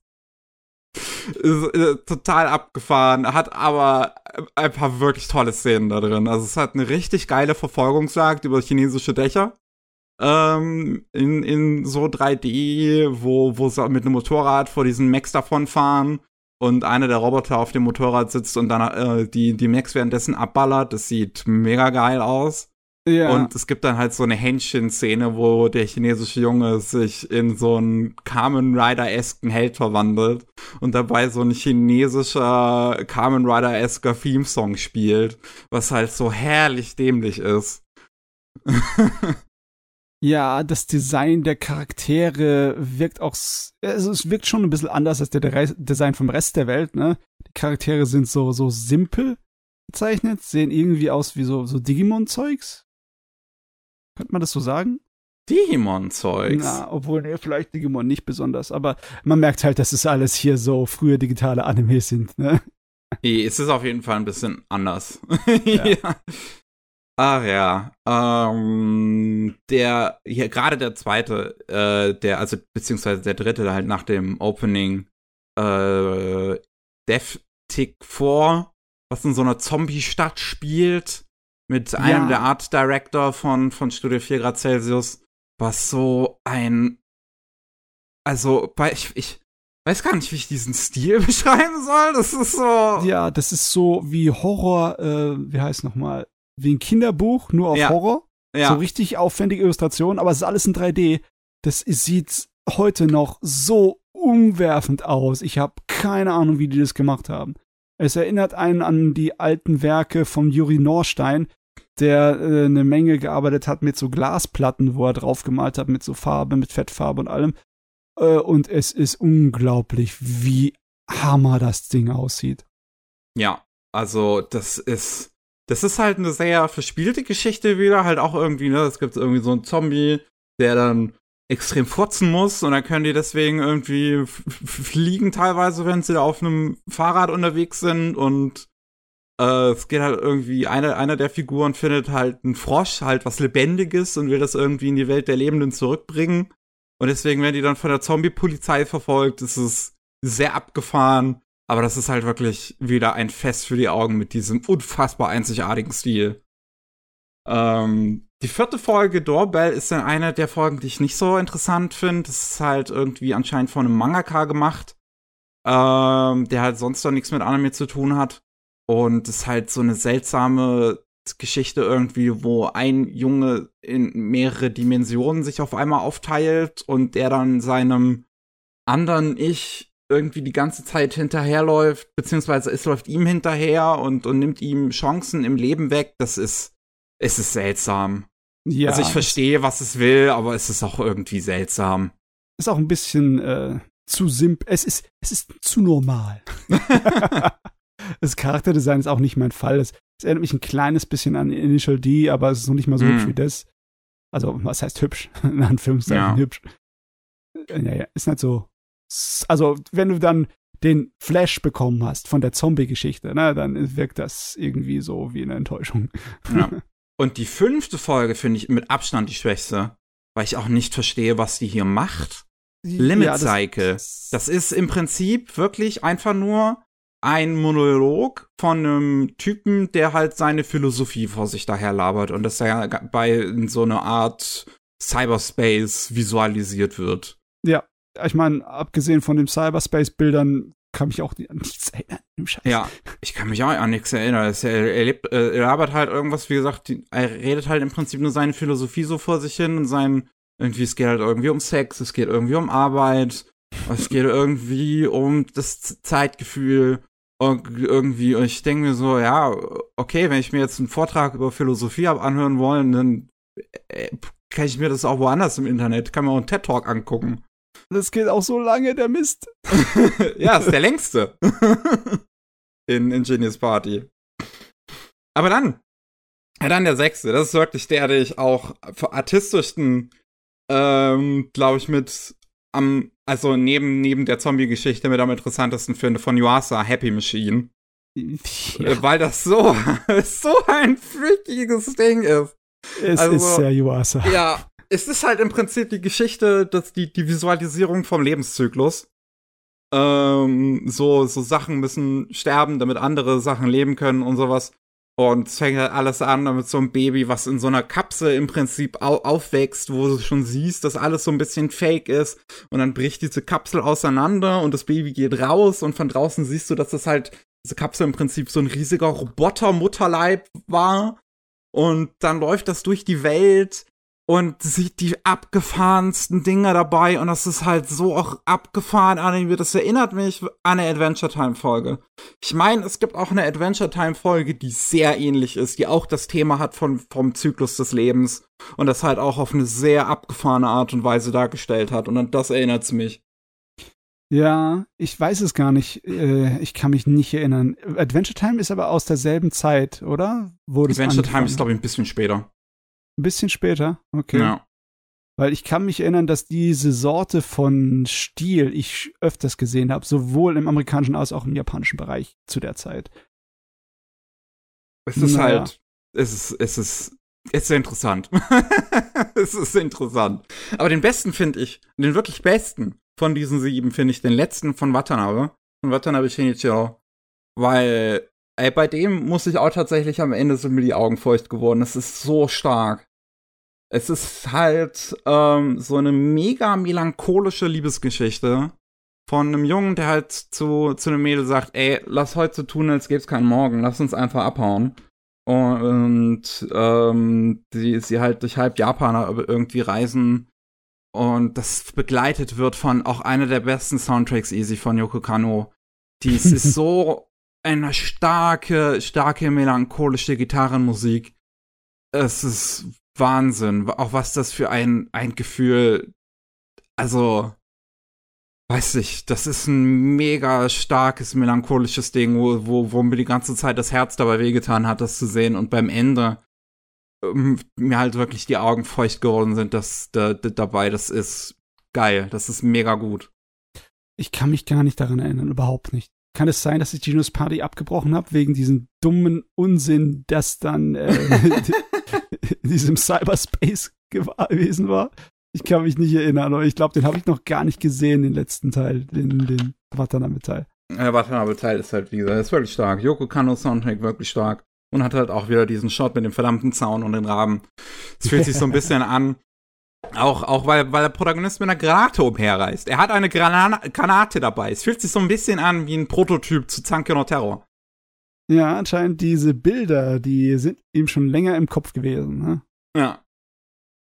Ah ja, also Genius Party, auch eine der Sachen, glaube ich, die ich am meisten empfehlen kann an Anthologien. Wenn man von diesem komischen Limit Cycle absieht. Verstehe nicht, was das da drin macht. Ähm, 2007 haben wir auch Anikuri 15. Da habe ich auch schon beim Sotichi Con Podcast kurz drüber gesprochen, weil er eine Episode davon Regie geführt hat. Das sind halt für kurze, das sind halt 15 Folgen, jede eine Minute lang von den verschiedensten Leuten. Und ähm, ja, die sind halt äh, durch ihre Limitierung, was halt alles so eine Minute lang ist, super experimentell. Ähm, die von Satoshi Kon ist halt relativ simpel gehalten mit einem der Darstellung davon, wie ein Morgen aussieht von so einer jungen Dame. Den, äh, den kenne ich, den kenne ich, der ist super. Ja, ja äh, der von von Oshii ist ganz, ganz seltsam mit einem Fisch, was auch durch so eine Art Cyberspace fliegt und am Ende als Meerjungfrau wiedergeboren wird. und ähm, ja, es gibt auch einen von, von Makoto Shinkai, der so ein bisschen melancholische Liebesgeschichten natürlich ist. Selbstverständlich. Äh, es gibt mehrere von Studio 4 Grad Celsius, die man auch immer sieht sofort. man sieht ja immer sofort, wenn es ein Studio 4 Grad Celsius Short ist. Einer davon ist halt äh, mega cool. äh, weil es da um einen Mangaka geht, der versucht, was zu zeichnen und dabei die ganze Zeit von so einem Mini-Alien gestört wird. Äh, das halt sehr spaßig aussieht. Ja. Es, ähm, das kann man sich mal angucken. Es ist halt teilweise wirklich sehr, sehr wild. Es ist aber auch ein paar coole Dinge dabei. Es ist halt wirklich einfach nur so ein, so ein kleiner Showcase von 15 kleinen Ideen. Ja. Also die Wilden, die hatten schon sehr viel Macht in den 2000ern. Ne? Vom Anfang bis zum Ende. In den 2010ern waren sie nicht unbedingt die, die sozusagen die Oberhand hatten. Aber in den 2000ern waren die Wilden definitiv an der Oberhand, die ja. kreativen, schrägen Sachen. Meine Schnute. 2008 kommt doch direkt die zweite Staffel im Prinzip von Genies Party, Genies Party Beyond. Mit fünf ja. Folgen diesmal. Und auch Banger. auch Banger einfach. Sehr schräg und wild und alles Mögliche dabei. Zeichenstile, die man sich nicht vorstellen konnte, also dabei. ich liebe die erste Folge. Ähm, die, die, die hat eine mega starke Stimmung was halt so einem die, die, ja, im Prinzip das, das, das Aufkeimen eines Samens zeigt und so eine ganze kleine Bevölkerung, die da drumherum lebt. Und dann halt mit Musik diesen Samen irgendwie äh, anfeuert. Es ist, es ist ganz, ganz tolle Stimmung. Und gerade weil dieses Main-Theme geil ist. Also es ist super stark atmosphärisch. Der, der Composer ist leider äh, ein Jahr bevor es rausgekommen ist gestorben. Mhm. Äh, nee, zwei sogar. Ähm, der Ifukuba Akira ist ganz, ganz großer Composer in Japan, hat das Main-Theme von Godzilla komponiert. Und ähm, hier halt dann auch den Soundtrack für diesen ersten Short in Genius Party Beyond gemacht, aber hat es halt äh, leider nicht mehr live mit ansehen können. Äh, aber das lebt. Also diese Folge lebt wirklich von ihrer Musik, weil es ja im Prinzip auch wirklich darum geht. Es ist eine, eine Zelebrierung von Musik, diese erste Folge. Die zweite Folge, ja. Wie die das gemacht haben, weiß ich immer noch nicht genau. Es ist ein Wahnsinn, die Optik. Die stark, auf jeden Fall. Ähm, aber äh, die, die, die, die, das, es wird noch, es wird noch verrückter. Äh, die zweite Folge zum Beispiel von äh, ähm, Nakazawa Kasuto, der ja das Mastermind so im Prinzip hinter Be the Beginning und dieses Fena, The Pirate Princess ähm, der hat die zweite Folge Regie geführt und das ist halt so eine ganz abgefahrene Geschichte irgendwie von so einer Gruppe, die halt einem Schatz jagen in so einem in einer weit entfernten Zukunft, wo die Leute schon gar nicht mehr wissen, was Englisch ist. Und ja, dann halt irgendwie halt sich am Ende halt herausstellt, dass diese Schatzkarte, die sie verfolgen, eine, eine für Touristen war, halt so, so eine Billo Schatzkarte, die im Prinzip überhaupt nicht auf einen echten Schatz hinweist. Äh, weswegen die ganzen Anstrengungen, die sie da für, vor sich hergenommen haben, eigentlich völlig umsonst waren. Und diese Anstrengungen waren eigentlich größtenteils nur, dass sie die Frau der Gruppe dazu gebracht haben, mit den jeweiligen Männern, die sie die ganze Zeit begegnet sind, um auf Hinweise zu kommen, mit die, dass die mit denen schläft. Und irgendwelche Fetische dabei ausleben muss.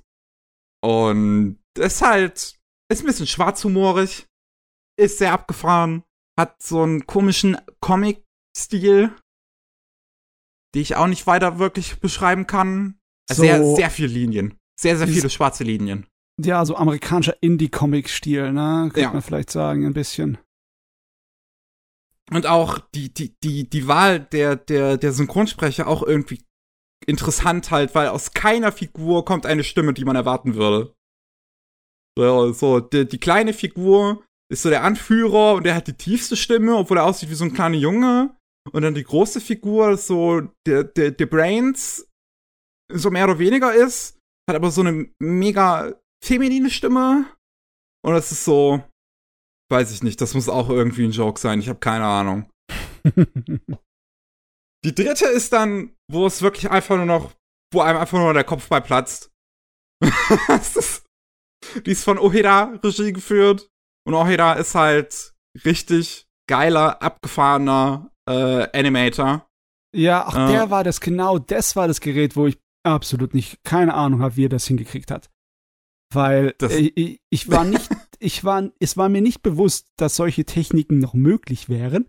Ich dachte, das, äh, es wäre alles schon vorbei gewesen. Es geht doch gar nicht, wenn du auf digital arbeitest, oder? Oder anscheinend geht's doch. Ich kann es mir nur nicht vorstellen, wie er es gemacht hat. Ich, ich weiß es nicht. Ich weiß auch nicht, vielleicht arbeitet der Ohira auch immer noch ein bisschen, äh, ohne, ohne das Digital immer noch auf Sale zu. Who knows? Äh, Ohira ist halt sehr bekannter Typ. Äh, wenn man Kill Bill vielleicht mal gesehen hat, hat er da Szenen animiert. Ähm, von, von der Anime-Sequenz. Ähm, die Episode, die, die Kid Story, da hat er auch mit animiert. Äh, bei, bei der Animatrix. Bei Redline hat er natürlich mit animiert, da passt sein Stil halt auch super mit dazu. Äh, ja. Auch relativ bekannt sind seine Szenen aus Hackenden. Äh, ja, obwohl ich, ich, muss sagen, bei Hackenden fand ich, dass der extra, extra hässlich gemacht hat. Aber das ist super schwer, sich anzugucken. Es sieht so uh, aus. Dagegen finde ich das, was er hier gemacht hat, sehr, sehr hübsch. Es ist, ja, es ist hübsch, es ist auch, es ist freaky. Ich, also ich habe auch dabei dann versucht, Screenshots zu machen, um da auch irgendwie so ein, so ein Vier-Bilder-Ding, Showcase auf, auf, auf Mastodon zu posten für die Leute, dass man halt einen Eindruck davon bekommt. Aber das ist so ein Ding, wo man einzelne Bilder auch nicht reichen, um sich einen Eindruck davon zu bekommen. Weil das Ding ja. sich halt die ganze Zeit bewegt. Und die ganze Zeit auch wieder alles sich so bewegt, als wären das Flüssigkeiten. Es ist halt so ein total abgefahrener Traum von so einem Kleinkind. Und es sieht, es sieht auch wieder fantastisch aus, aber es ist, es ist so schwer anzugucken, einfach weil es auch so, so ein Overload ist an, an visuellen Informationen. Ja, es ist, es ist aber dafür einzigartig. Also ich kenne kaum was Vergleichbares. Das auf jeden Fall, ja. So, das, das muss man wirklich mal gesehen haben. Es ist echt schwer in Worte zu fassen. Äh, das Totian-Kit, die vierte Episode, finde ich halt so lala, ist die langweiligste bei Genius Party Beyond, ehrlicherweise. Ähm, halt so eine dystopische Zukunft, wo, wie gesagt, ein Mädel versucht, Aliens in so Puppen reinzubauen, damit ihre Puppen lebendig werden und sie dann auffliegt und dann verfolgt wird von der Polizei. Ja, ist Aber, okay. Ja, ich glaube, du hast recht. Das, äh, das war schon ein Trailer dafür da, früher in einer früheren Anthologie, beziehungsweise sie haben wahrscheinlich den Trailer produziert und sich dann später gedacht, komm, wir machen komplett das draus.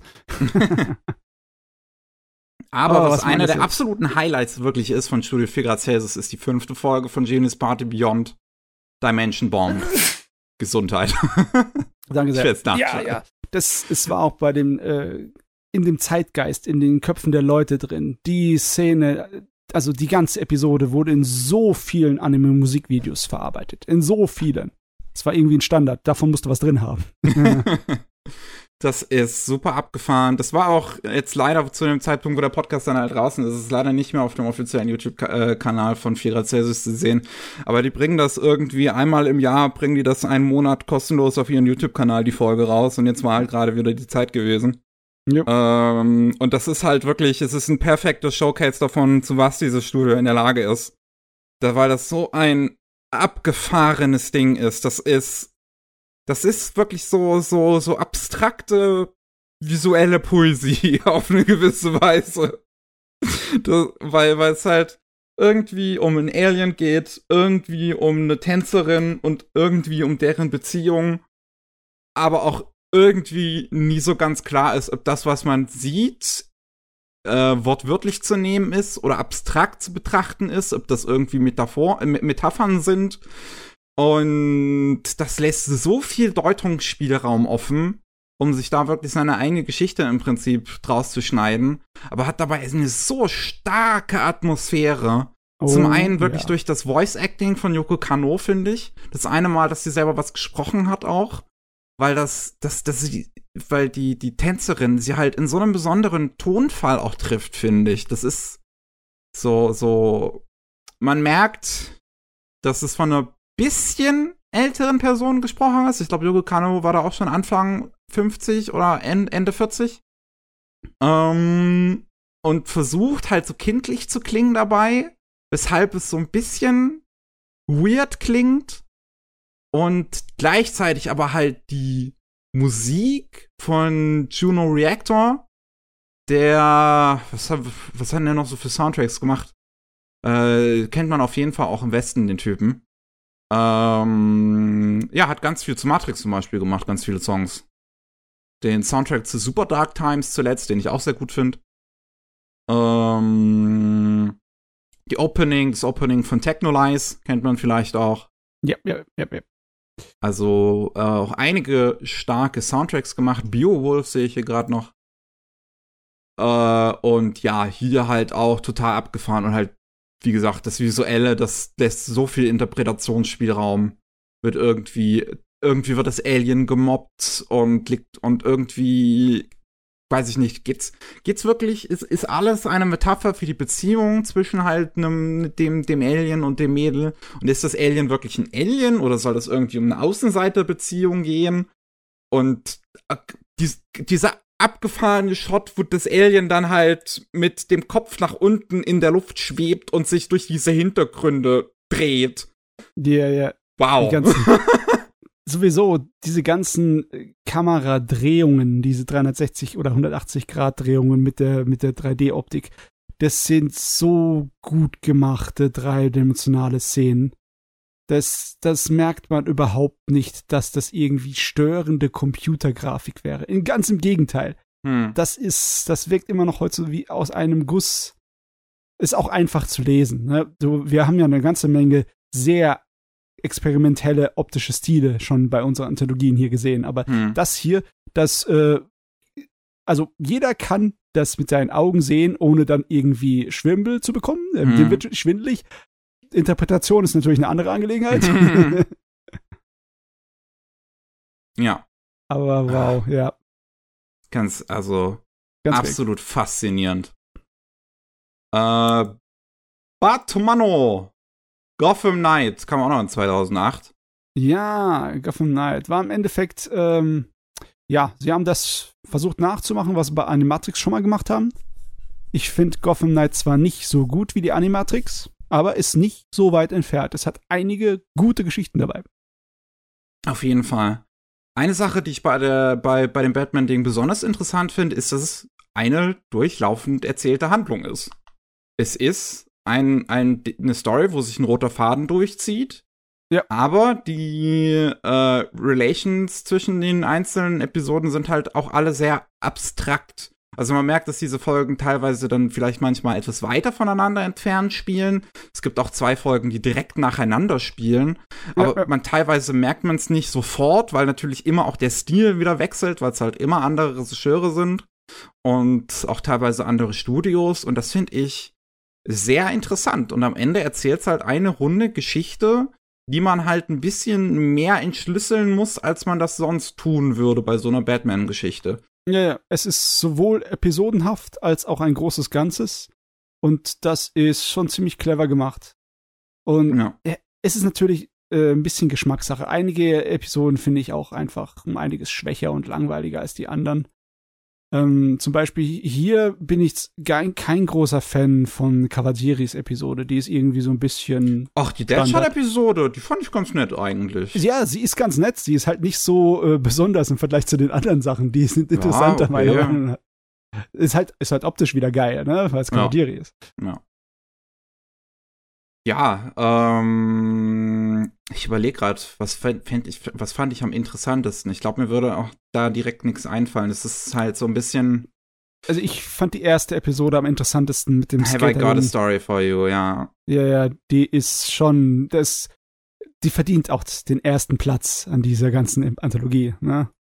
Ja, die Idee davon ist wirklich cool, dass diese Kinder sich halt die äh, Geschichten mit Batman erzählen und er da halt immer anders aussieht, weil sie den alle anders wahrnehmen. Ja. Ähm, es ist eine Studio 4 Grad Celsius Episode, was man auch wieder direkt, was man auch wieder direkt im ersten Shot einfach sieht, direkt von der ja. Skater-Ästhetik, wie du da eingefangen wird. Das erinnert sofort an sowas wie, wie äh, Tag on King Creed. Ähm, was ich, was mir dabei auch noch auf, aufgefallen ist bei dem Ding, ist, ähm, was ich interessant fand, ist, dass es alles ein sehr moderner Batman-Lore spielt. Mhm. Ähm, weil du zum Beispiel so eine Figur hast wie, ähm, wie, wie, ah, wie heißt der nochmal? Das ist der Partner von, von Anna. Ist äh, relativ modern immer noch. Ist halt 2000 das erste Mal vorgenommen, vorgekommen. Mir fällt halt sein Name gerade ums Verrecken nicht ein. Ähm, und Anna ist auch, ist, ist jetzt, gut, die ist jetzt nicht mehr die modernste Figur, die ist dann schon in den 90ern das erste Mal vorgekommen und war auch in dem Batman, ähm, in der Animationsserie, in der ersten großen. Ähm, aber ja, ich fand es auf jeden Fall äh, interessant, dass es auch zum Beispiel in Arkham City dann schon spielt, äh, zu Zeiten von Arkham City und es nicht mehr nur Arkham äh, Asylum ist. Ja, ja. Weil, weil die meisten äh, Batman-Stories heutzutage auch immer noch nur äh, in, in dem einzelnen Asylum spielen. Es ist auch die Zeit gewesen, wo Nolans Batman ein Ding war. Ne? Batman Begins war ja 2005 hm. und Dark Knight ist 2008 rausgekommen. Aber das, das ist heißt, äh, äh, Nolans ja. Batman ist noch ein relativ klassischer Batman-Lore eigentlich. Eigentlich ja, ja, ja. Ja. Ähm, ich weiß es jetzt gar nicht, ich habe es gar nicht im Kopf, wie es aussah mit Batman. Am meisten Eindruck hat mich auf mich logischerweise gemacht die alte Animationsserie, aber das war halt schon 90er Zeit. Ne? Mm, ja. Und äh, von den Filmen da, äh, die in den 90ern kamen, die diese wilden, dämlichen Filme, diese bunten, da äh. ist ja nicht wirklich was übrig geblieben, auch aus gutem Grund. Das war halt nicht so, nichts Besonderes, ne? Ja. Und danach äh, muss man wahrscheinlich schon eher die, die, die Comic-Fans fragen, was da so wirklich dran war. Und irgendwo haben sie sich orientiert. Ne? Nur weiß nicht genau wo. Sie haben sich auf jeden Fall an modernerem Kram orientiert, was ich schon ganz cool finde. Ähm, ich hab's gerade äh, bei mir nochmal äh, gestartet, das Batman-Ding, um kurz durchzuskippen. Ähm, ja, ne, wenn ich mir das gerade so angucke, die einzelnen Geschichten sind eigentlich alle gar nicht so besonders. Aber ich finde, das, das, das, das kriegt nochmal einen extra Touch dadurch, dass es alles zusammenhängt. Ja. Ist eigentlich gut, gut gemacht. Es funktioniert. Es ist auf jeden Fall eine saubere Sache. Batman hat sowieso Glück mit seinen Verfilmungen. Die ja. meisten Batman-Sachen sind irgendwie gescheit. Egal was es ist. Ja. Also, ja, jetzt abgesehen von den zwei Katastrophen, die wir in den 90ern haben. ah, ja. Ach ja, ich weiß nur, das erste Mal, wenn man dann Batman als Bruce sieht in der OVA, äh, also in, in der Anthologie, ist in der B-Train-Episode. Da sieht er so hart aus wie so ein typischer Pretty Boy, was ja im Prinzip eigentlich passt. Aber ich ja. habe den die ersten zwei, drei Minuten nicht als Bruce wahrgenommen. Ich dachte die ganze Zeit, Wer ist denn das da, mit dem Lucius Fox redet? Oh. so. Es, es, liegt an den Haaren, meiner Meinung nach. es liegt an den Haaren. Das ist auch die Episode, wo der äh, Kia Asamiya das Charakterdesign gemacht hat, ne? Und der ist ein großer Batman-Fan. Der hat auch später einen Batman-Comic gemacht. Also, ah, äh, das okay. ist ein Manga-Zeichner, der Kia Asamiya. Der war in den 80ern etwas bekannter und Anfang der 90er. Der hat zum Beispiel dieses Silent Mebius gemacht und so. Ah, okay. Und äh, ja, es ist aber irgendwie schon typisch für den Asamir, dass äh, Bruce Wayne auf einmal längere Haare hat und aussieht wie Pretty Boy. ah, Halo Legends hat man noch 2009. Jetzt habe ich jetzt nicht extra nochmal rewatcht, weil das habe ich in der Vergangenheit auch schon zweimal gesehen mittlerweile. Und ähm, ich bin Halo-Fan damals äh, gewesen, auch das erste Mal, als ich es gese äh, gesehen habe. Da habe ich halt die ersten zwei Spiele nur gespielt. Mhm. Ähm, weil ich halt die lange gut. Zeit keine 360 hatte. Und obwohl, ich glaube, der dritte Teil soll auch noch gut sein, ich weiß es gar nicht. Ja, der dritte Teil soll auch noch gut sein, ODST soll noch gut sein. Äh, Reach ist dann schon gespaltene Meinung, einige finden den noch gut. Auf jeden Fall, Halo Legends, finde ich, hat einige schon geile Episoden. Es gibt ähm, die Toy Animation Episode, mit dem Soldaten 1337, was halt schon, da merkt man schon allein am, äh, dass, dass da, da so ein kleiner Joke drin ist, dass halt, mhm. der dann, der einen Kampf hat mit einem Covenant, der halt aussieht wie fucking Dragon Ball. das ist, das ist halt wirklich herrlich. Ich meine, äh, allein anscheinend schon die Nummer 1337. Hallo. ja. Aus welchem Jahrtausend sind wir hier, ihr Lead Speak Internet-Fuzis hier? Es hat halt auch wieder zwei Origins, ähm, so, so Episoden, die halt erklären, so, woher kommt der Halo-Ring und das alles. Das ist auch wieder von 4 Grad Celsius wie bei der Animatrix. Äh, was halt, wie gesagt, das ist nice to have für, für die Fans. Ich finde es auch hier in Halo Legends eigentlich ganz nett. Ähm, sehr freaky ist halt die Episode mit, ähm, wo in dem Dorf der, der Spartans, nee, nicht äh, Dorf der Spartans, doch, oder? Wie hießen die? Äh, nee, Covenants. In dem Dorf der Covenants, wo das so ein 3D-Stil ist und das aber alles so ein bisschen verschwommen aussieht. So ganz wild, weird, keine Ahnung. Alles so ein bisschen bunt und verschwommen und 3D und es geht um Ehre. Ehre. Es fühlt sich so ein bisschen an wie halt so eine Samurai-Geschichte. Ähm, ja. in, in der ähm, für, für die Aliens, für die Covenants. Na, aber trotzdem, die Optik, davon kriege ich Kopfschmerzen. Das, das ist alles so wabert. Ne? Das ja. ist äh, nicht mein Fall. Ja. Ähm, insgesamt finde ich Halo Legends wirklich auch interessant eigentlich. Da sind halt einige coole Dinge dabei.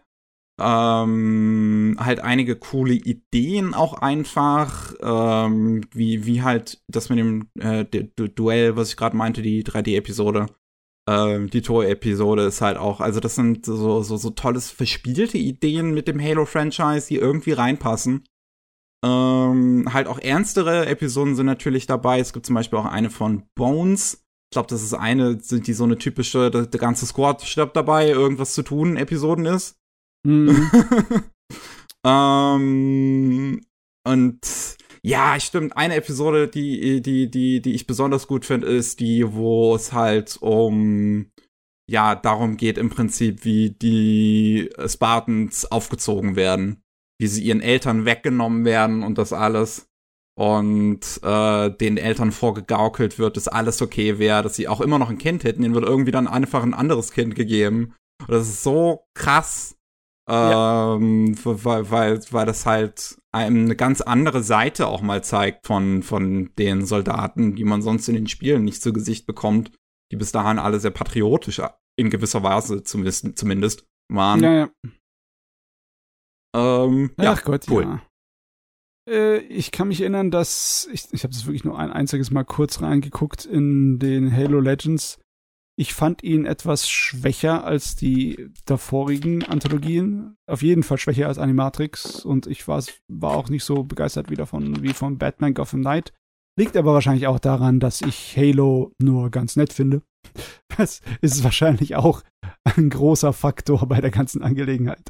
Jetzt kommen die ganzen Halo-Fans und jagen dich.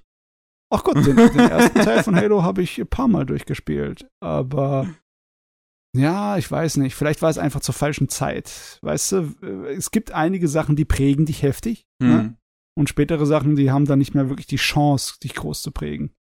Ich habe halt in meiner Kindheit sehr viel Halo 2 gespielt und deswegen äh, stickt das für mich so ein bisschen. Ich finde Halo 1 persönlich auch ehrlich gesagt nicht so gut. Okay. Ähm, aber ja, was wir dann haben 2009 auch noch, und das ist ähm, die einzige Serie, die wir jetzt hier, die einzige TV-Serie, die wir jetzt hier noch dabei haben, interessanterweise, ist Aoi Bungaku Series. Mm, ja, ist von ja. Madhouse produziert worden und adaptiert halt so ein paar klassische japanische literarische Werke. Ähm, aber auch immer von unterschiedlichen Regisseuren mit unterschiedlichen Stilen und unterschiedlichen Charakterdesigns. Ähm, und haut einem halt die erste, die, die härteste Geschichte direkt an den Anfang mit No Longer Human, beziehungsweise gezeichnet von äh, Dasai Osamu, äh, Osamu, seine letzte Geschichte, bevor er Selbstmord begangen hat. Und äh, das habe ich ja auch tatsächlich mal gelesen, vor Ewigkeiten gezeichnet. Und ich finde, dass die Anime-Fassung davon das nicht so ganz einfängt wie das Buch das Character Design von, von Ogata, also dem Mangaka von Death Note, passt eigentlich überraschend gut dazu. Der ganze ja. Stil, äh, der halt sehr an Death Note orientiert ist, passt sehr gut zu ähm, gezeichnet. Aber ich, es ist halt ein bisschen schwierig, finde ich, auch gezeichnet einfach zu adaptieren, weil das beim Lesen so ein Ding ist, was sich in so einen Sog zieht, wo die eigentliche Handlung gar keine so große Rolle spielt, weil das so ein, so ein Gemisch ist aus melancholischen Worten, aus melancholischen ja. Wortfetzen. Es ist halt Literatur und es gibt bestimmte Dinge, die wirklich nicht einfach umzusetzen sind. Wenn du sie versuchst direkt und getreu umzusetzen, dann würdest du wahrscheinlich äh, einen Schnitt benutzen, bei dem den Leuten halt nicht unbedingt wohl ist dabei. Hm. Jetzt zum Beispiel, äh, wenn du bei uns aus der Literatur was nimmst, wie zum Beispiel von, von Günter Grass, ne? Ja.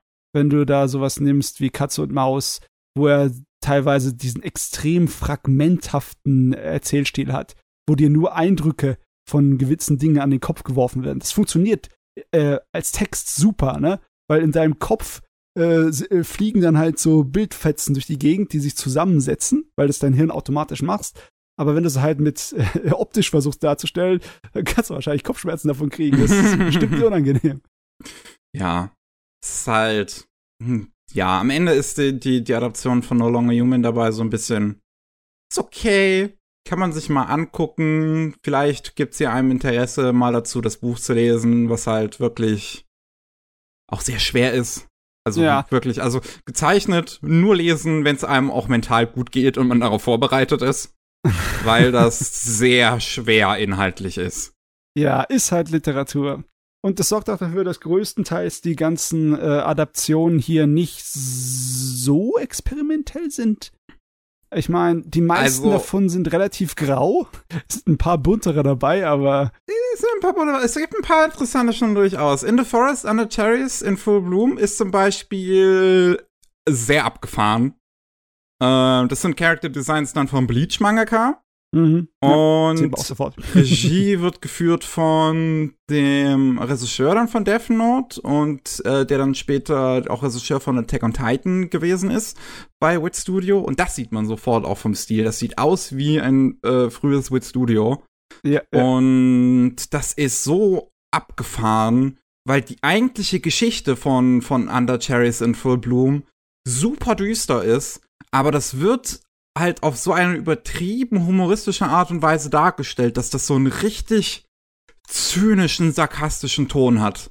Ja. Also allein wie, wie die Hauptfigur wirklich so, so, es geht halt irgendwie um die Figur, die halt eine, eine, eine Frau findet, die, die, die den Mann abschlachtet und dann selbst mitnimmt und halt sagt so, du bist jetzt meine Frau.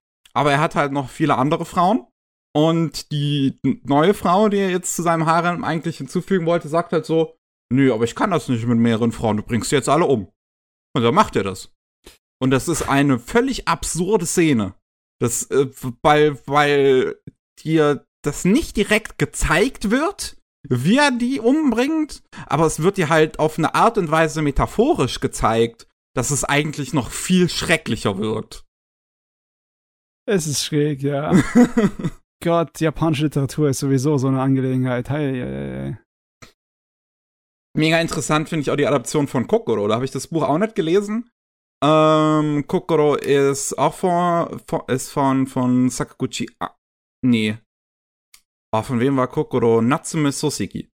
Und ähm, das hat halt den interessanten Kniff, dass es einem eine Liebesgeschichte erzählt, erst aus der Perspektive von einem Lehrer, ähm, der eigentlich schon seine Augen gesetzt hat auf ein Mädel, was er haben möchte, mit dem er halt auch zusammenlebt und äh, die unbedingt haben möchte. Aber er holt noch seinen besten Kumpel mit dazu, zu, zu so einer Art WG dann. Und ähm, dieser Kumpel scheint sich anzunähern an dieses Mädel und das stört ihn, weil er auch glaubt, dass das Mädel eigentlich das gar nicht möchte. Und, das, und, und am Ende der ersten Hälfte bringt sich sein Kumpel halt um. Und es bleiben ganz, ganz viele Fragen offen. Und dann sieht man es halt aus der Perspektive von dem Kumpel und sieht halt, was da eigentlich die ganze Zeit vorgefallen ist. Und man merkt eigentlich, was für ein Arschloch der Protagonist in der ersten Hälfte gewesen ist. Ja. Was äh, ein cooler Twist ist, ist cool eingefangen. Das Character Design ist, glaube ich, auch wieder von Ogata, äh, vom, vom Death Note Mangaka. Hier halt in einem anderen visuellen Stil. Äh, weil, uh, wer hat denn Regie geführt bei den beiden Folgen? Uh, uh, uh, Mia Shigeyuki, Regisseur von. Was hast du sonst noch gemacht? Sonst nichts Regie geführt, aber sehr viel Storyboardet sehe ich. Aha. Ah, nee, ich war nicht auf Major.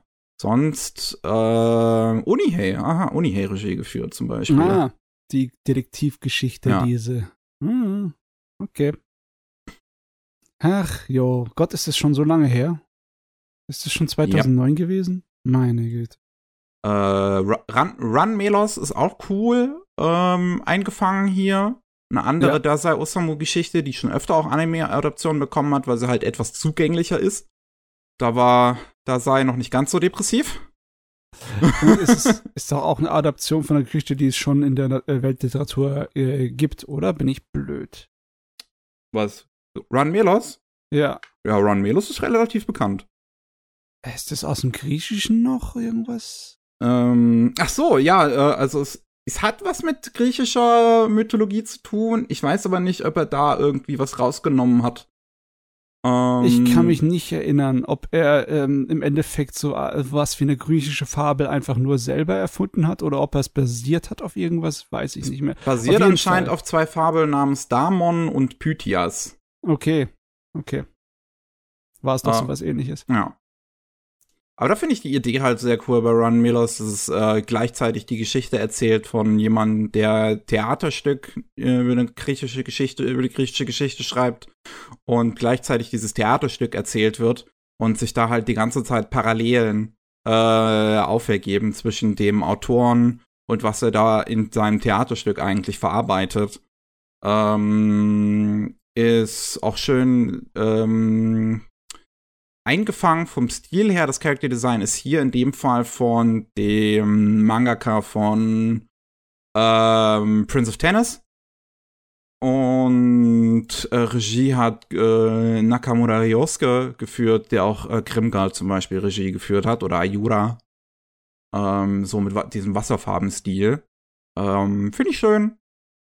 Visuell am ansprechendsten dürften die letzten zwei Folgen sein weil das ist halt die Regisseurin von No Game No Life und ähm, A Place Further Than the Universe, Ishizuka Atsuko. Und die, die letzten beiden Folgen adaptieren beide in einzelnen Episoden äh, zwei Geschichten von Akutagawa Ryonosuke. Das so halt sehr düstere Kindergeschichten sind. Halt so, so Geschichten, wo du halt merkst, die sind für Kinder gedacht, weil sie denen was beibringen sollen über Moral. Äh, und gleichzeitig sind die trotzdem irgendwie ziemlich düster. Schwarz wie die Nacht. ja, und die, die Spider's Thread hat man vielleicht schon mal gehört, weil das auch in anderen Anime hin und wieder halt verarbeitet wird. Ja, ähm, sehr bekannt. Ja, mit dem Dieb, der Leute umbringt und dann halt mit denen alle in der Hölle sitzt und deswegen die Spinnenfaden äh, nicht hochklettern kann, der ihn aus der Hölle befreien würde. Und äh, das Hellscreen, davon kan das kannte ich vorher noch nicht. Und da fand ich die Geschichte auch eigentlich ziemlich cool. Über äh, halt so ein, so ein Königreich, wo der König halt einen Künstler beauftragt, alles immer schön aussehen zu lassen, während der König halt volles Arschloch ist und alles umbringt irgendwie, was ihm nicht ganz passt. Und äh, der Künstler das dann auch langsam realisiert und halt anfängt zu malen, wie das Königreich wirklich aussieht und wirklich in so einer, in so einem Wahnsinn verfällt weil es, weil er das Schlimmste Mögliche irgendwie darstellen auch möchte auf einmal, weil er wirklich eine Faszination gewinnt für das Groteske. Ja. Ja.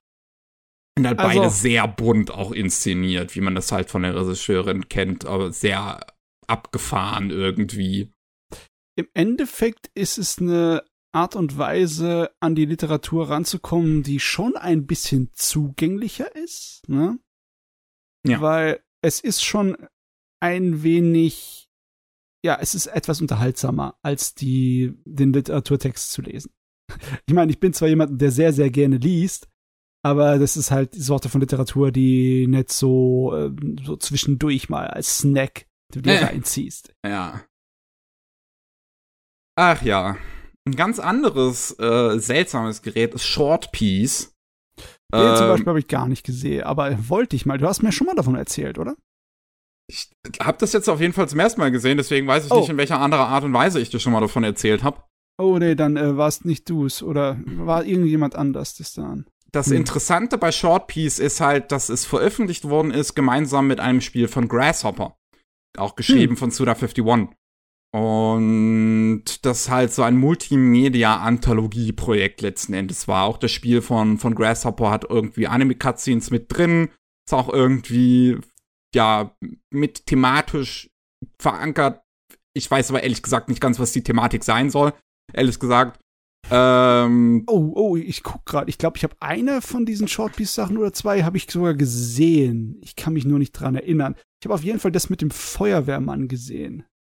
Ah ja, die ist äh, ganz cool. Das ist die zweite Episode. Äh, die ist von Otomo Regie geführt. Äh, da ist er wieder.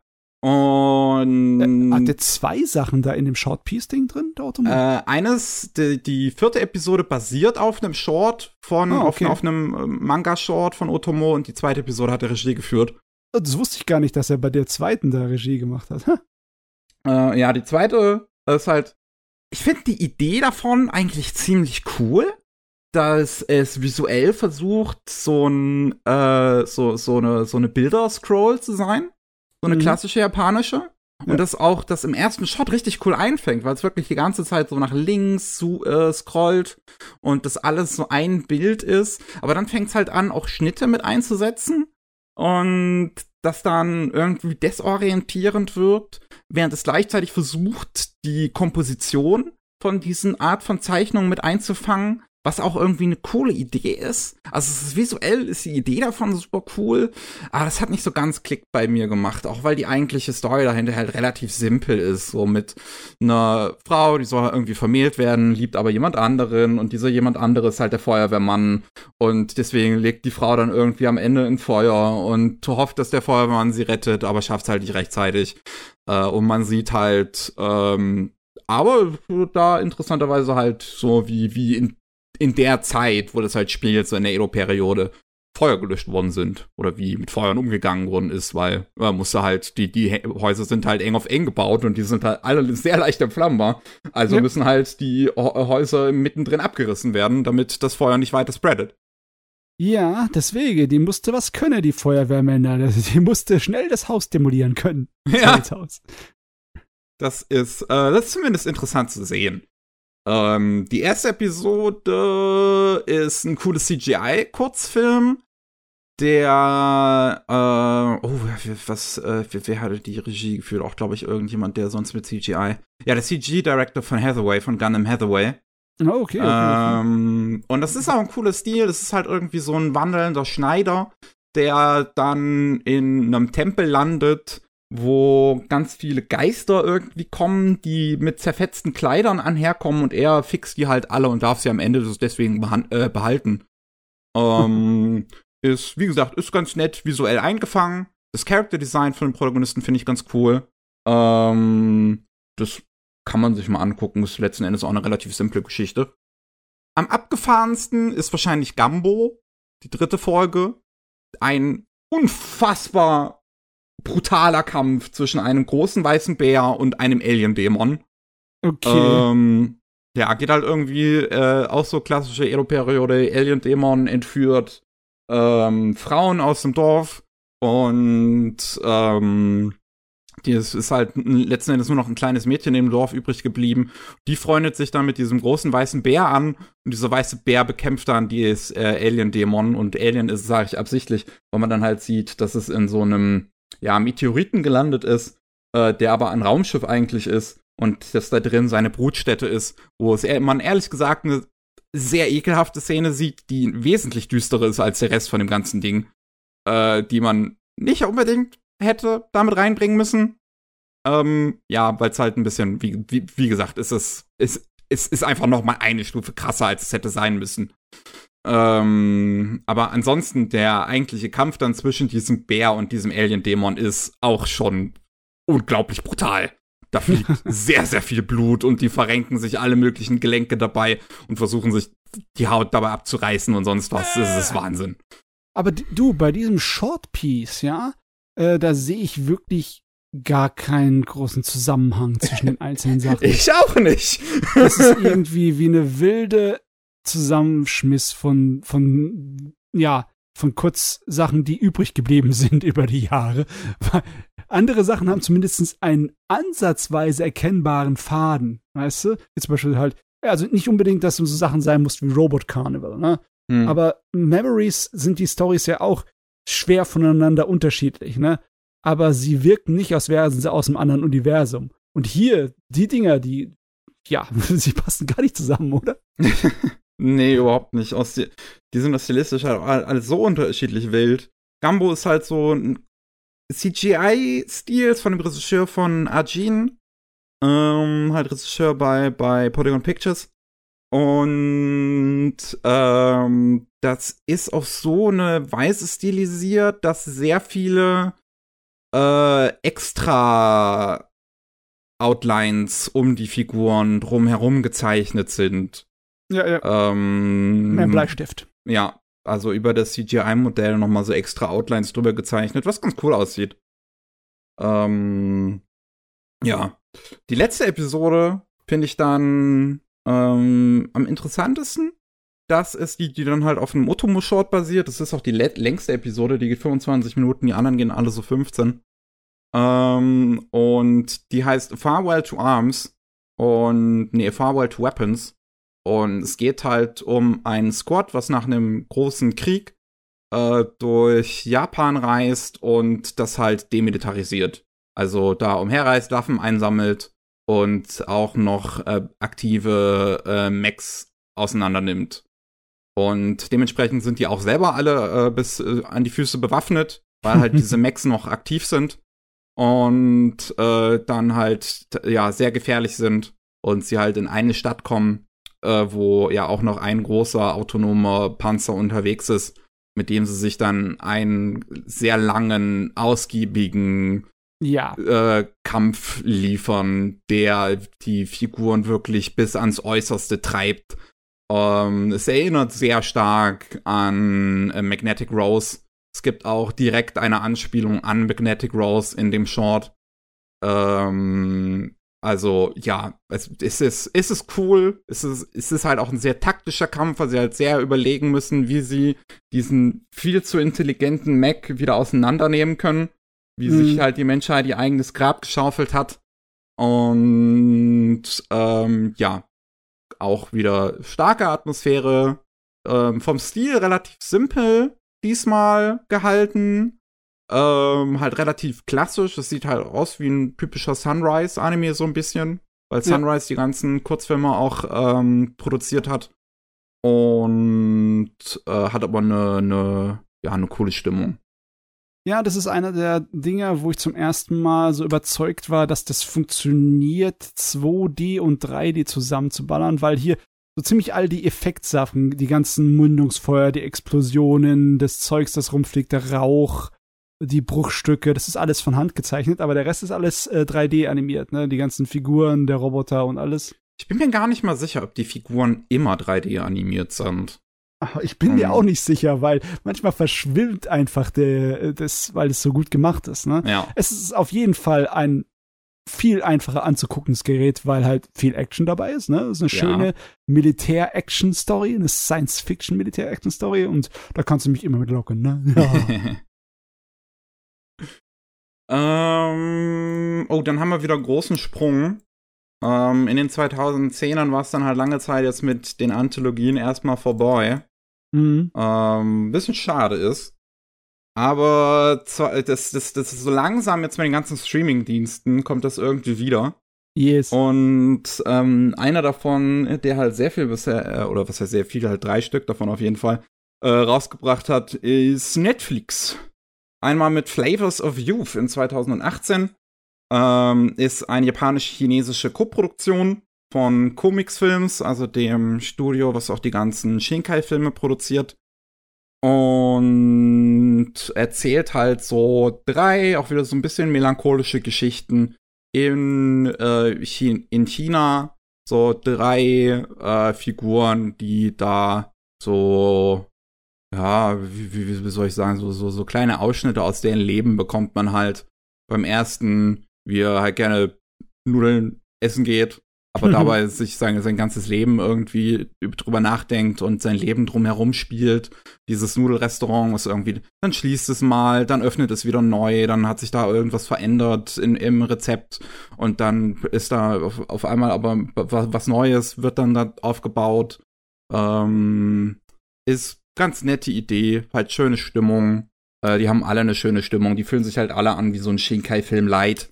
Ja, ähm, wirklich. Das liegt auch an der Optik, ne? Ja.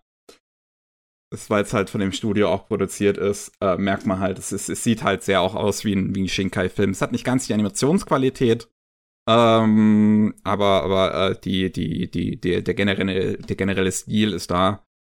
Die zweite ist äh, ganz nett über so ein Model, ähm, die mittlerweile zu alt fürs Modeln wird, aber immer noch das weitermachen möchte und dann halt und, und gleichzeitig damit äh, mit dem Job ihre Schwester finanzieren möchte. Ähm, ja, ist, ist, ist ganz nett. Und dann die dritte erinnere ich mich nicht mehr. waren nur drei Folgen. Aber die waren halt alle, waren halt so lala. Die guckt man so ein bisschen vor sich hin. Nichts Besonderes, großartig. Geben einem so ein bisschen kleine Stimmung. Sind halt alle von chinesischen Regisseuren Regie geführt. Ich glaube, die zweite Folge ist von dem Regisseur von ähm, wie heißt das, was dann durch die Decke gegangen ist äh, in der Pandemie äh, mit den, mit dem, mit dem Fotograf? Ähm, mit dem Fotograf? Ja, mit den Leuten, die in die Fotos springen, glaube ich. Irgendwie. Ich glaube, die springen in Fotos. Ach ja, wie hießen das? Ähm, fällt mir gerade echt nicht ein. Ich glaube, vielleicht wissen, wissen es einige Leute da draußen jetzt schon, was ich meine, weil es halt wirklich, äh, ich glaube, 2021 besonders durch die Decke gegangen ist. Das war auch ein Kritikerliebling, wenn ich mich so richtig erinnere. Link-Klick. Link-Klick, genau, das war's. Ja, der, der hat die zweite Folge Regie geführt mit dem Model Mädel. Nee, die dritte Folge sehe ich gerade. Gott, was war denn die dritte Folge? Worum ging's? Ich weiß es nicht mehr. Ah, es sind zu viele. Es ist wirklich zu viele. Ich will gar nicht zählen, wie viele einzelne Folgen das jetzt waren, die wir jetzt hier versucht haben zu besprechen. Ja. Ist auch egal, letzten Endes. Also es ist halt wirklich ähm, das guckt man auch eher für die Stimmung. Ja. Ähm, echt krass, wie ich mich null schon wieder dran erinnern kann. Na gut. Äh, weiter auf Netflix, auch 2018, gab's äh, Modest Heroes. Das ist da eine Anthologie von Ponok. Yeah. Das Nachfolgestudio zu Ghibli. halt mit vielen ehemaligen Ghibli-Leuten. Und ähm, die ist ganz nett. Es gibt halt eine Episode, die ich richtig gut finde, wenn die anderen beiden so okay sind. Äh, die Episode, die ich richtig gut finde, ist die zweite, äh, die von Momose Yoshiyuki Regie geführt ist, der auch den Nino Kuni-Film Regie geführt hat. Und das ist wirklich, also da ist mir auch ähm, die, die, die Augen am Ende wieder ein bisschen feucht geworden, weil das eine herzallerliebste Geschichte ist über einen Jungen, der ähm, eine Allergie hat, dass er nichts mit Ei drin essen kann. Und ähm, dass das halt wirklich eine so schlimme Allergie ist, dass wenn er halt nur ein bisschen zu viel davon isst, dass sie ihn halt wirklich umbringt. Und eine Mutter, die halt alles versucht, um diesem Jungen noch ein bestmögliches Leben zu ermöglichen. Und wirklich, das ist so herzallerliebst, das ist so eine bewegende Geschichte. Das ist auch in so einem schönen Stil eingefangen, der auch gar nicht aussieht wie die anderen beiden Filme, interessanterweise in der Anthologie oder dem Rest den sonst äh, Ponok macht, der so, sondern sieht ein bisschen mehr aus wie ein Colorido-Film eigentlich. Oh, okay. äh, so ein bisschen bunter, ein bisschen verspielter, auch ein paar mehr interessante Tricks so visuell drin. Wenn die anderen beiden Shorts schon eher aussehen wie ein Ghibli-Film. Ähm, aber der, die, dieser eine halt von, von Momose Yoshiyuki, den kann ich wirklich, wirklich empfehlen. Sehr emotional. Ähm, während die anderen beiden, ja, eines ist so ein Unterwasservolk, äh, wo es irgendwie um, um, um Bindung auch in der Familie geht. Das dritte ist dann um so einen Mann, der unsichtbar ist und den keiner wahrnehmen kann, obwohl er Klamotten auch trägt und eigentlich die ganze Zeit fliegende Klamotten auch umher laufen sollten, aber auch das niemand wahrnimmt. ähm, und und äh, kurz davor ist eigentlich, sich das Leben zu nehmen, aber dann sieht, wie ein äh, Baby in, in einem Wagen äh, Berg runterrollt und dann sich sagt, ich mache jetzt, ich, ich, ich bin jetzt Held und dann sein Leben und sein Unsichtbares weiterlebt. Cool. Hm. Ach jo. Ähm, 2019 haben wir Sound and Fury. Das ist dann zum ersten Mal wieder so ein kleines bisschen eine Rückkehr in die verrückten alten kreativen Monster, ne? Ich liebe Sound and Fury. Ähm, ist halt organisiert im Prinzip von äh, Kamikaze Doga. Äh, richtig geiles CGI-Studio, die halt absolut freakige Kram machen. Fühl, fühlen sich so ein bisschen an wie ein zweites Studio für Grad Celsius eigentlich. Ähm, und ähm, basiert halt auf einem Album von Sturgill Simpson, der halt auch richtig geile Musik macht, so halt so Western, Country gemischt mit Elektronik, EDM, ähm, sehr experimentell. Und das sind halt, ja, letzten Endes so Antikriegsgeschichten, die alle völlig freaky sind. ja.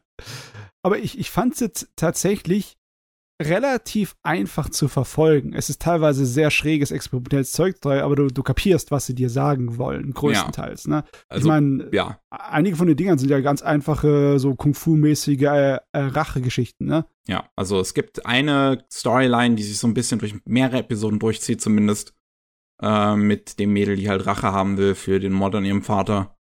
Ähm, mit dem tollen Character Design von dem ähm, Afro Samurai Mangaka ja, ja. Das ich ja auch liebe. Und ich liebe die Musik, ich liebe den Stil da generell, also nicht nur die Kamikaze-Doga-Dinger, die ich generell auch alle total toll finde, ähm, sondern was da halt sonst noch für abgefahrenes Kram dabei ist, das aus der Ego-Perspektive da erzählt wird von diesem Armee-Veteran, der jetzt obdachlos ist und ähm, ja, mitkriegen muss, wie eine Bombe einschlägt und er sich nicht retten kann, weil kein Bunker ihn aufnehmen will. Und aber ja, die, die, die Live-Action-Episode hat auch eine tolle Stimmung, wo, wo jemand durch so, so gefühlt ein leeres Japan skateboardet. Das, also, das kann ich auch nur sehr empfehlen. Ich kann mich erinnern. Es ist, es hilft auch, dass die Musik mein Ding ist, ne? dass ich die mag. Ähm, äh, das ist so eine Sache. Man, das, ich, hier ist es eindeutig, dass eine Anthologie ist, ne? Aber wenn du dann so Sachen hast, wo ähm, du zum Beispiel eine große Musikvideosammlung hast, wie zum Beispiel Interstellar 555, ne? Mhm. Das äh, ist dann theoretisch könnte man das noch so unter Anthologie setzen, ja. wenn es halt nicht alles äh, von einer und derselben Hand im Endeffekt wäre, ne? Weil man braucht irgendwie die, die, die unterschiedlichen, kreativen, verrückten Sachen. Oder, hm. oder braucht man es wirklich? Eigentlich ist es notwendig, ne? Kannst du dich Anthologie schimpfen, wenn du das nicht machst? hm. Ich weiß es jetzt auch ja. nicht mehr. Aber hier, das ist, hat mich halt daran erinnert, weil das halt auch im Endeffekt alles äh, Musikvideos sind, ne? Hm. Ich sehe gerade, dass Morimoto Koji auch als Regisseur gecredited ist und ich frage mich, welche von den Bits er Regie geführt hat. Hm. Weil das sehe ich jetzt hier leider nicht auf jeden Fall ein Name, der oft passiert, ne? der ja. oft hervorkommt. Ne? Yep. Schon wieder ist er da. Ich würde fast schätzen die Ego-Perspektiven-Episode, weil die ist, die, die, könnte ich mir fast schon vorstellen, dass die von 4 Grad Celsius ist. Weil ich weiß, die andere traditionelle 2D äh, gezeichnete Episode ist von dem, ah, wie heißt das Studio nochmal? Von den die, das ist von, von, von einem Schwarzen gegründet worden in, in, in Tokio, der sich halt extra damit so, so, so etabliert, dass, dass wir sind so das internationale Studio in Tokio. Ah, ich weiß, was du meinst. Ähm, mir fällt ähm, jetzt nur nicht der Name ein. Ja, fällt mir gerade auch nicht ein.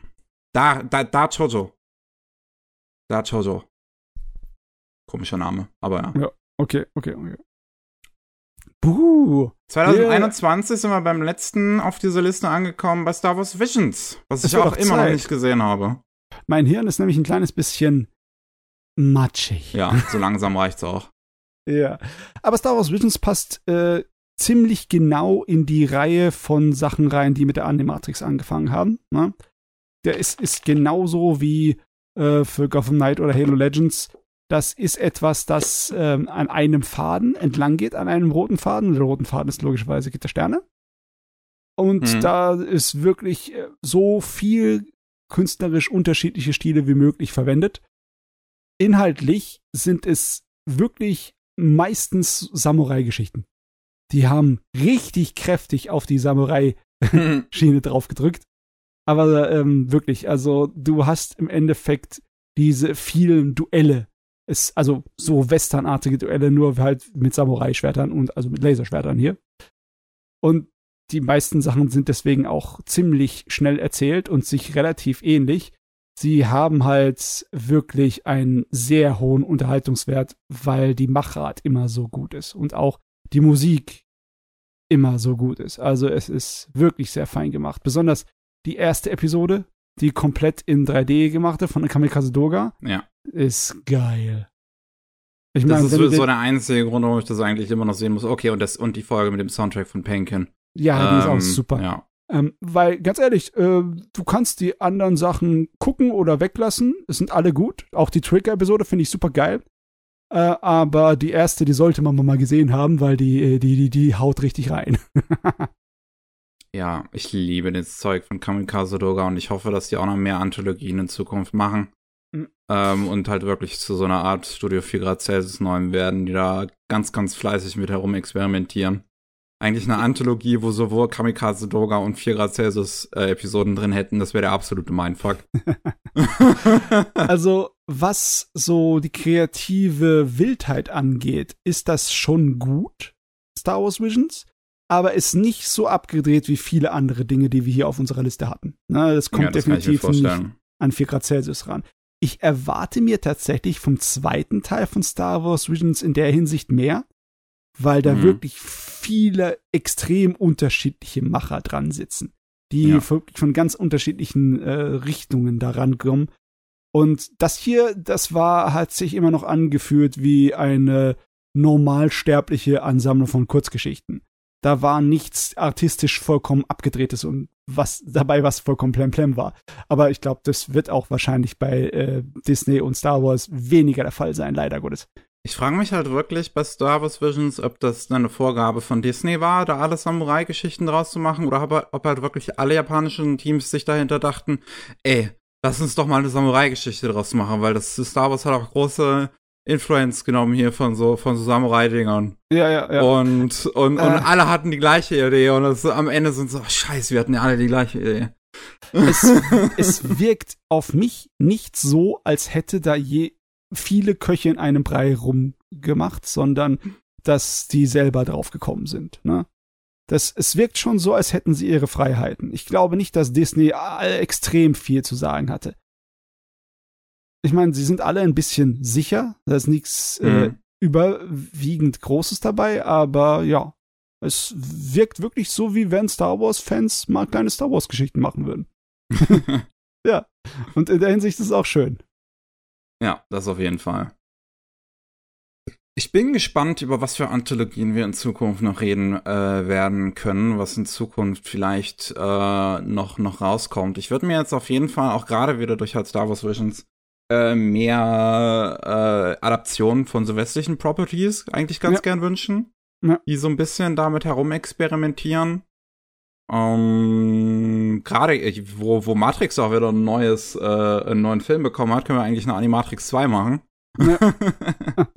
oder, Aber oder, ja. oder halt einen richtigen äh, Matrix-Anime könnte man theoretisch heutzutage jetzt auch machen, wo Blade Runner auch sein Anime hatte, wo Altered Carbon sein, sein Anime hatte. So, das Ja. passt eigentlich auch so ein bisschen irgendwie äh, in die Zeit fast schon. Ja, die Streaming-Dienstlandschaft erlaubt es einem auch ein kleines bisschen mehr. Hm. Es ist halt alles viel vom Umfeld auch abhängig, ne? Man merkt es auch richtig. Die früheren Sachen, da waren halt die, die wir heute als die alten Meister bezeichnen, alle dran beteiligt. Und die konnten das machen, weil halt einfach der Markt dafür da war, ne? Das Geld war da. Und ja, die also man sieht es wirklich bei den ersten bei Robert Carnival und Man Ja, Money ja. Money, das ist halt, das ist in der Bubble Economy entstanden. Und auch in den 2000ern, wo die ganze Anime-Industrie wirklich einen Aufschwung bekommen hat, bis Anfang der ähm, Weltwirtschaftskrise 2008 oder so um die rum, da merkt man es auch, wie viel kreative Freiheiten die Leute sich nehmen konnten, ne, wenn es Mhm. halt aufwärts geht. Und wenn man äh, das Talent hat, das Frische, das da wirklich mitrennen kann. Das ist dann halt leider in den 2010ern ein bisschen weniger gewesen. Ne? bis dann halt wieder mit Streaming-Sachen mehr kam. Und ich, ich hoffe, dass irgendwie die Streaming-Landschaft jetzt nicht komplett irgendwie auf in sich zusammenstürzt oder komplett umgedreht wird, aber die, das Potenzial ist immer noch da, ne? Wir haben be- keine Ahnung, wie Ja. Netflix weitermacht und wie diese ganzen vielen anderen Streaming-Dienste untereinander konkurrieren. Auch keine Ahnung, wie Disney Plus weitermacht. Das ist halt wirklich noch eine andere Frage. So die Streaming-Dienste erlauben theoretisch diese neue, äh, die, die wieder Freiheiten auf gewisse Weise. Gleichzeitig äh, zerschießen sich die Streamingdienste gerade selber mit irgendwelchen dummen Aktionen wie halt Netflix, die gerade einen Haufen Abonnentinnen verlieren wegen ja, ja. ihrem äh, ähm, wegen wegen dem Sharing von Profilen, äh, dass das äh, eingestellt wird. HBO Max verliert gerade äh, einen Haufen Abonnentinnen, weil sie halt irgendwie das ganze Programm löschen. also ja. ja. Und ich weiß nicht, ob ich da glauben sollte, aber ich habe auch gelesen, dass Disney Plus nicht unbedingt ähm, äh, das erfolgreichste ist, was Disney je gemacht hat. Hm. Aber das ist wahrscheinlich noch etwas, das man erst in ein bisschen Zeit noch abwarten muss, um was zu sagen darüber. Ja, ne? so alt ist Disney Plus immer noch nicht. Nee, nee. Das ist noch unfair zu sagen, ihr habt's vergeigt oder nicht. Da muss man noch warten. Jo. Ah, ich habe mich wirklich auf diesen Podcast gefreut. Das ist so viel wildes Kram, über den wir hier reden konnten. Anthologien sind was ist, Tolles. Es ist auch wirklich wildes Zeugs. Und es ist wirklich viel, ne? Ja. Oh, da könnte man viel rausmachen, ne? Wie diese ganzen stilistischen Sachen, die da drin zu sehen sind. Man mal nachgucken, mal auf die Jagd gehen, auf die Schnipseljagd, zu sehen, wo das wiederzufinden ist in Animes der Zeit hm. oder woher das kommen könnte, ne? Weil schon einige von denen, da sieht man eindeutig, dass die Einfluss hatten darauf, wie andere Leute dann gezeichnet und Animes gemacht haben. Ne? Hm. Und das war auch äh, logischerweise auch so Sprungbretter für eine ganze Menge Leute, die dann ihren kreativen Stil da entwickelt haben mit. Auf jeden Fall. Hm. Äh, Versuch mal vielleicht am Ende noch ein Fazit zu ziehen und können dann yes. noch kurz unsere Lieblingsanthologien vorstellen. Was yes. sind deine äh, Liebling Lieblinge von denen, die wir, über die wir heute geredet haben? Uh, das ist tatsächlich ziemlich schwer für mich. Also, ja. Ich glaube, einer meiner persönlichen Lieblinge ist auf jeden Fall The Cockback.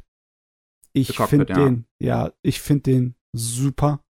Und die Animatrix, die kann ich halt einfach nicht vergessen. Ich kann sie nicht vergessen. Auch wenn so Sachen dabei sind, wo ich objektiv überzeugt davon bin, dass es so zum Besten gibt, was Anime bieten kann, wie Memories, sind das nicht deswegen automatisch meine persönlichen Favoriten. Ne? Äh, zum Beispiel Memories kann für mich nicht ähm, den Remote Carnival oder Cockpit übertreffen, obwohl es hm. eigentlich bessere Storys sind. Ne? in jeglicher Hinsicht ist Memories besser. Aber ich persönlich habe halt mehr meinen Spaß mit The Cockpit oder so. Ja, das okay, ist komisch ja. dann. In gewisser Weise. Aber ja, so ist es halt, ne? Ich würde sagen, ich glaube, mein Highlight ist wirklich Memories. Ja, hat's auch ähm, gewisserweise verdient, ne? Weil, also alleine wegen Magnetic Rose schon, weil das so eine starke Folge ist. Ähm, ansonsten, danach wird's ein bisschen schwieriger, ich meine, du kannst es dir einfach machen und sagen, Studio für Grad Celsius ist immer gut. Alles, wo sie dabei waren, ist ja. gut. ja, äh, also Sound and Fury würde ich halt auf jeden Fall noch generell empfehlen. Das ist halt einer meiner Lieblingsanime generell. Mhm. Ähm, weil das halt so hart einfach, ich, so, so ich bin die Zielgruppe davon. Ähm, und ich muss aber sagen, so, so viele von den Dingern, äh, von, von den Anthologien habe ich halt ähm, auf, auf Mane das dann mit einer 6 von 10 oder einer 7 von 10 eingetragen. Okay, weil das ja. halt schwierig ist, generell die halt zu bewerten. Ähm, ja. weil, weil, weil das sind halt viele einzelne äh, Dinge, die halt in super unterschiedliche Richtungen gehen können. Und sowas wie ein Genius Party hat dann halt eine, so, so, so die Watanabe-Episode, die ich halt unfassbar stark finde. Ähm, und gleichzeitig dann diese komische Philosophie-Episode, die ich halt echt zum Einschlafen finde.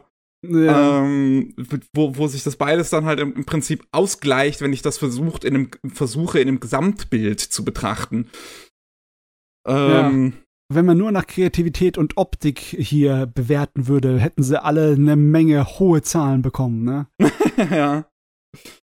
Ich glaube, äh, dass ich als drittes am ehesten Oh, das ist echt schwierig. Ist es wirklich? Ne? Ich glaube, Genius Party Beyond empfehlen würde. Genius Allein Party wegen halt Dimension Bomb.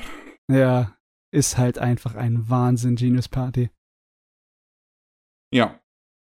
Und wegen dem absoluten wilden Ritt wer die, die was die Ohira-Episode ist. Also. ja. Äh. Gut. Ja, coole Sache. Ja. Dann sind wir durch für heute mit den Anthologien. Ähm, vielen Dank fürs Zuhören.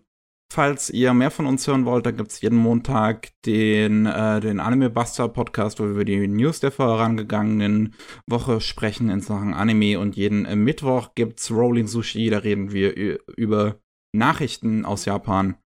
Ähm, beim nächsten Anime Slam Podcast geht's halt wieder ganz regulär zur Sache. Wir werden über den Kram reden, den wir in letzter Zeit so gesehen haben. Wie immer. Ja, falls man denn dazu kommt, was zu sehen. Ah, wir hören uns. Tschüss. Ciao.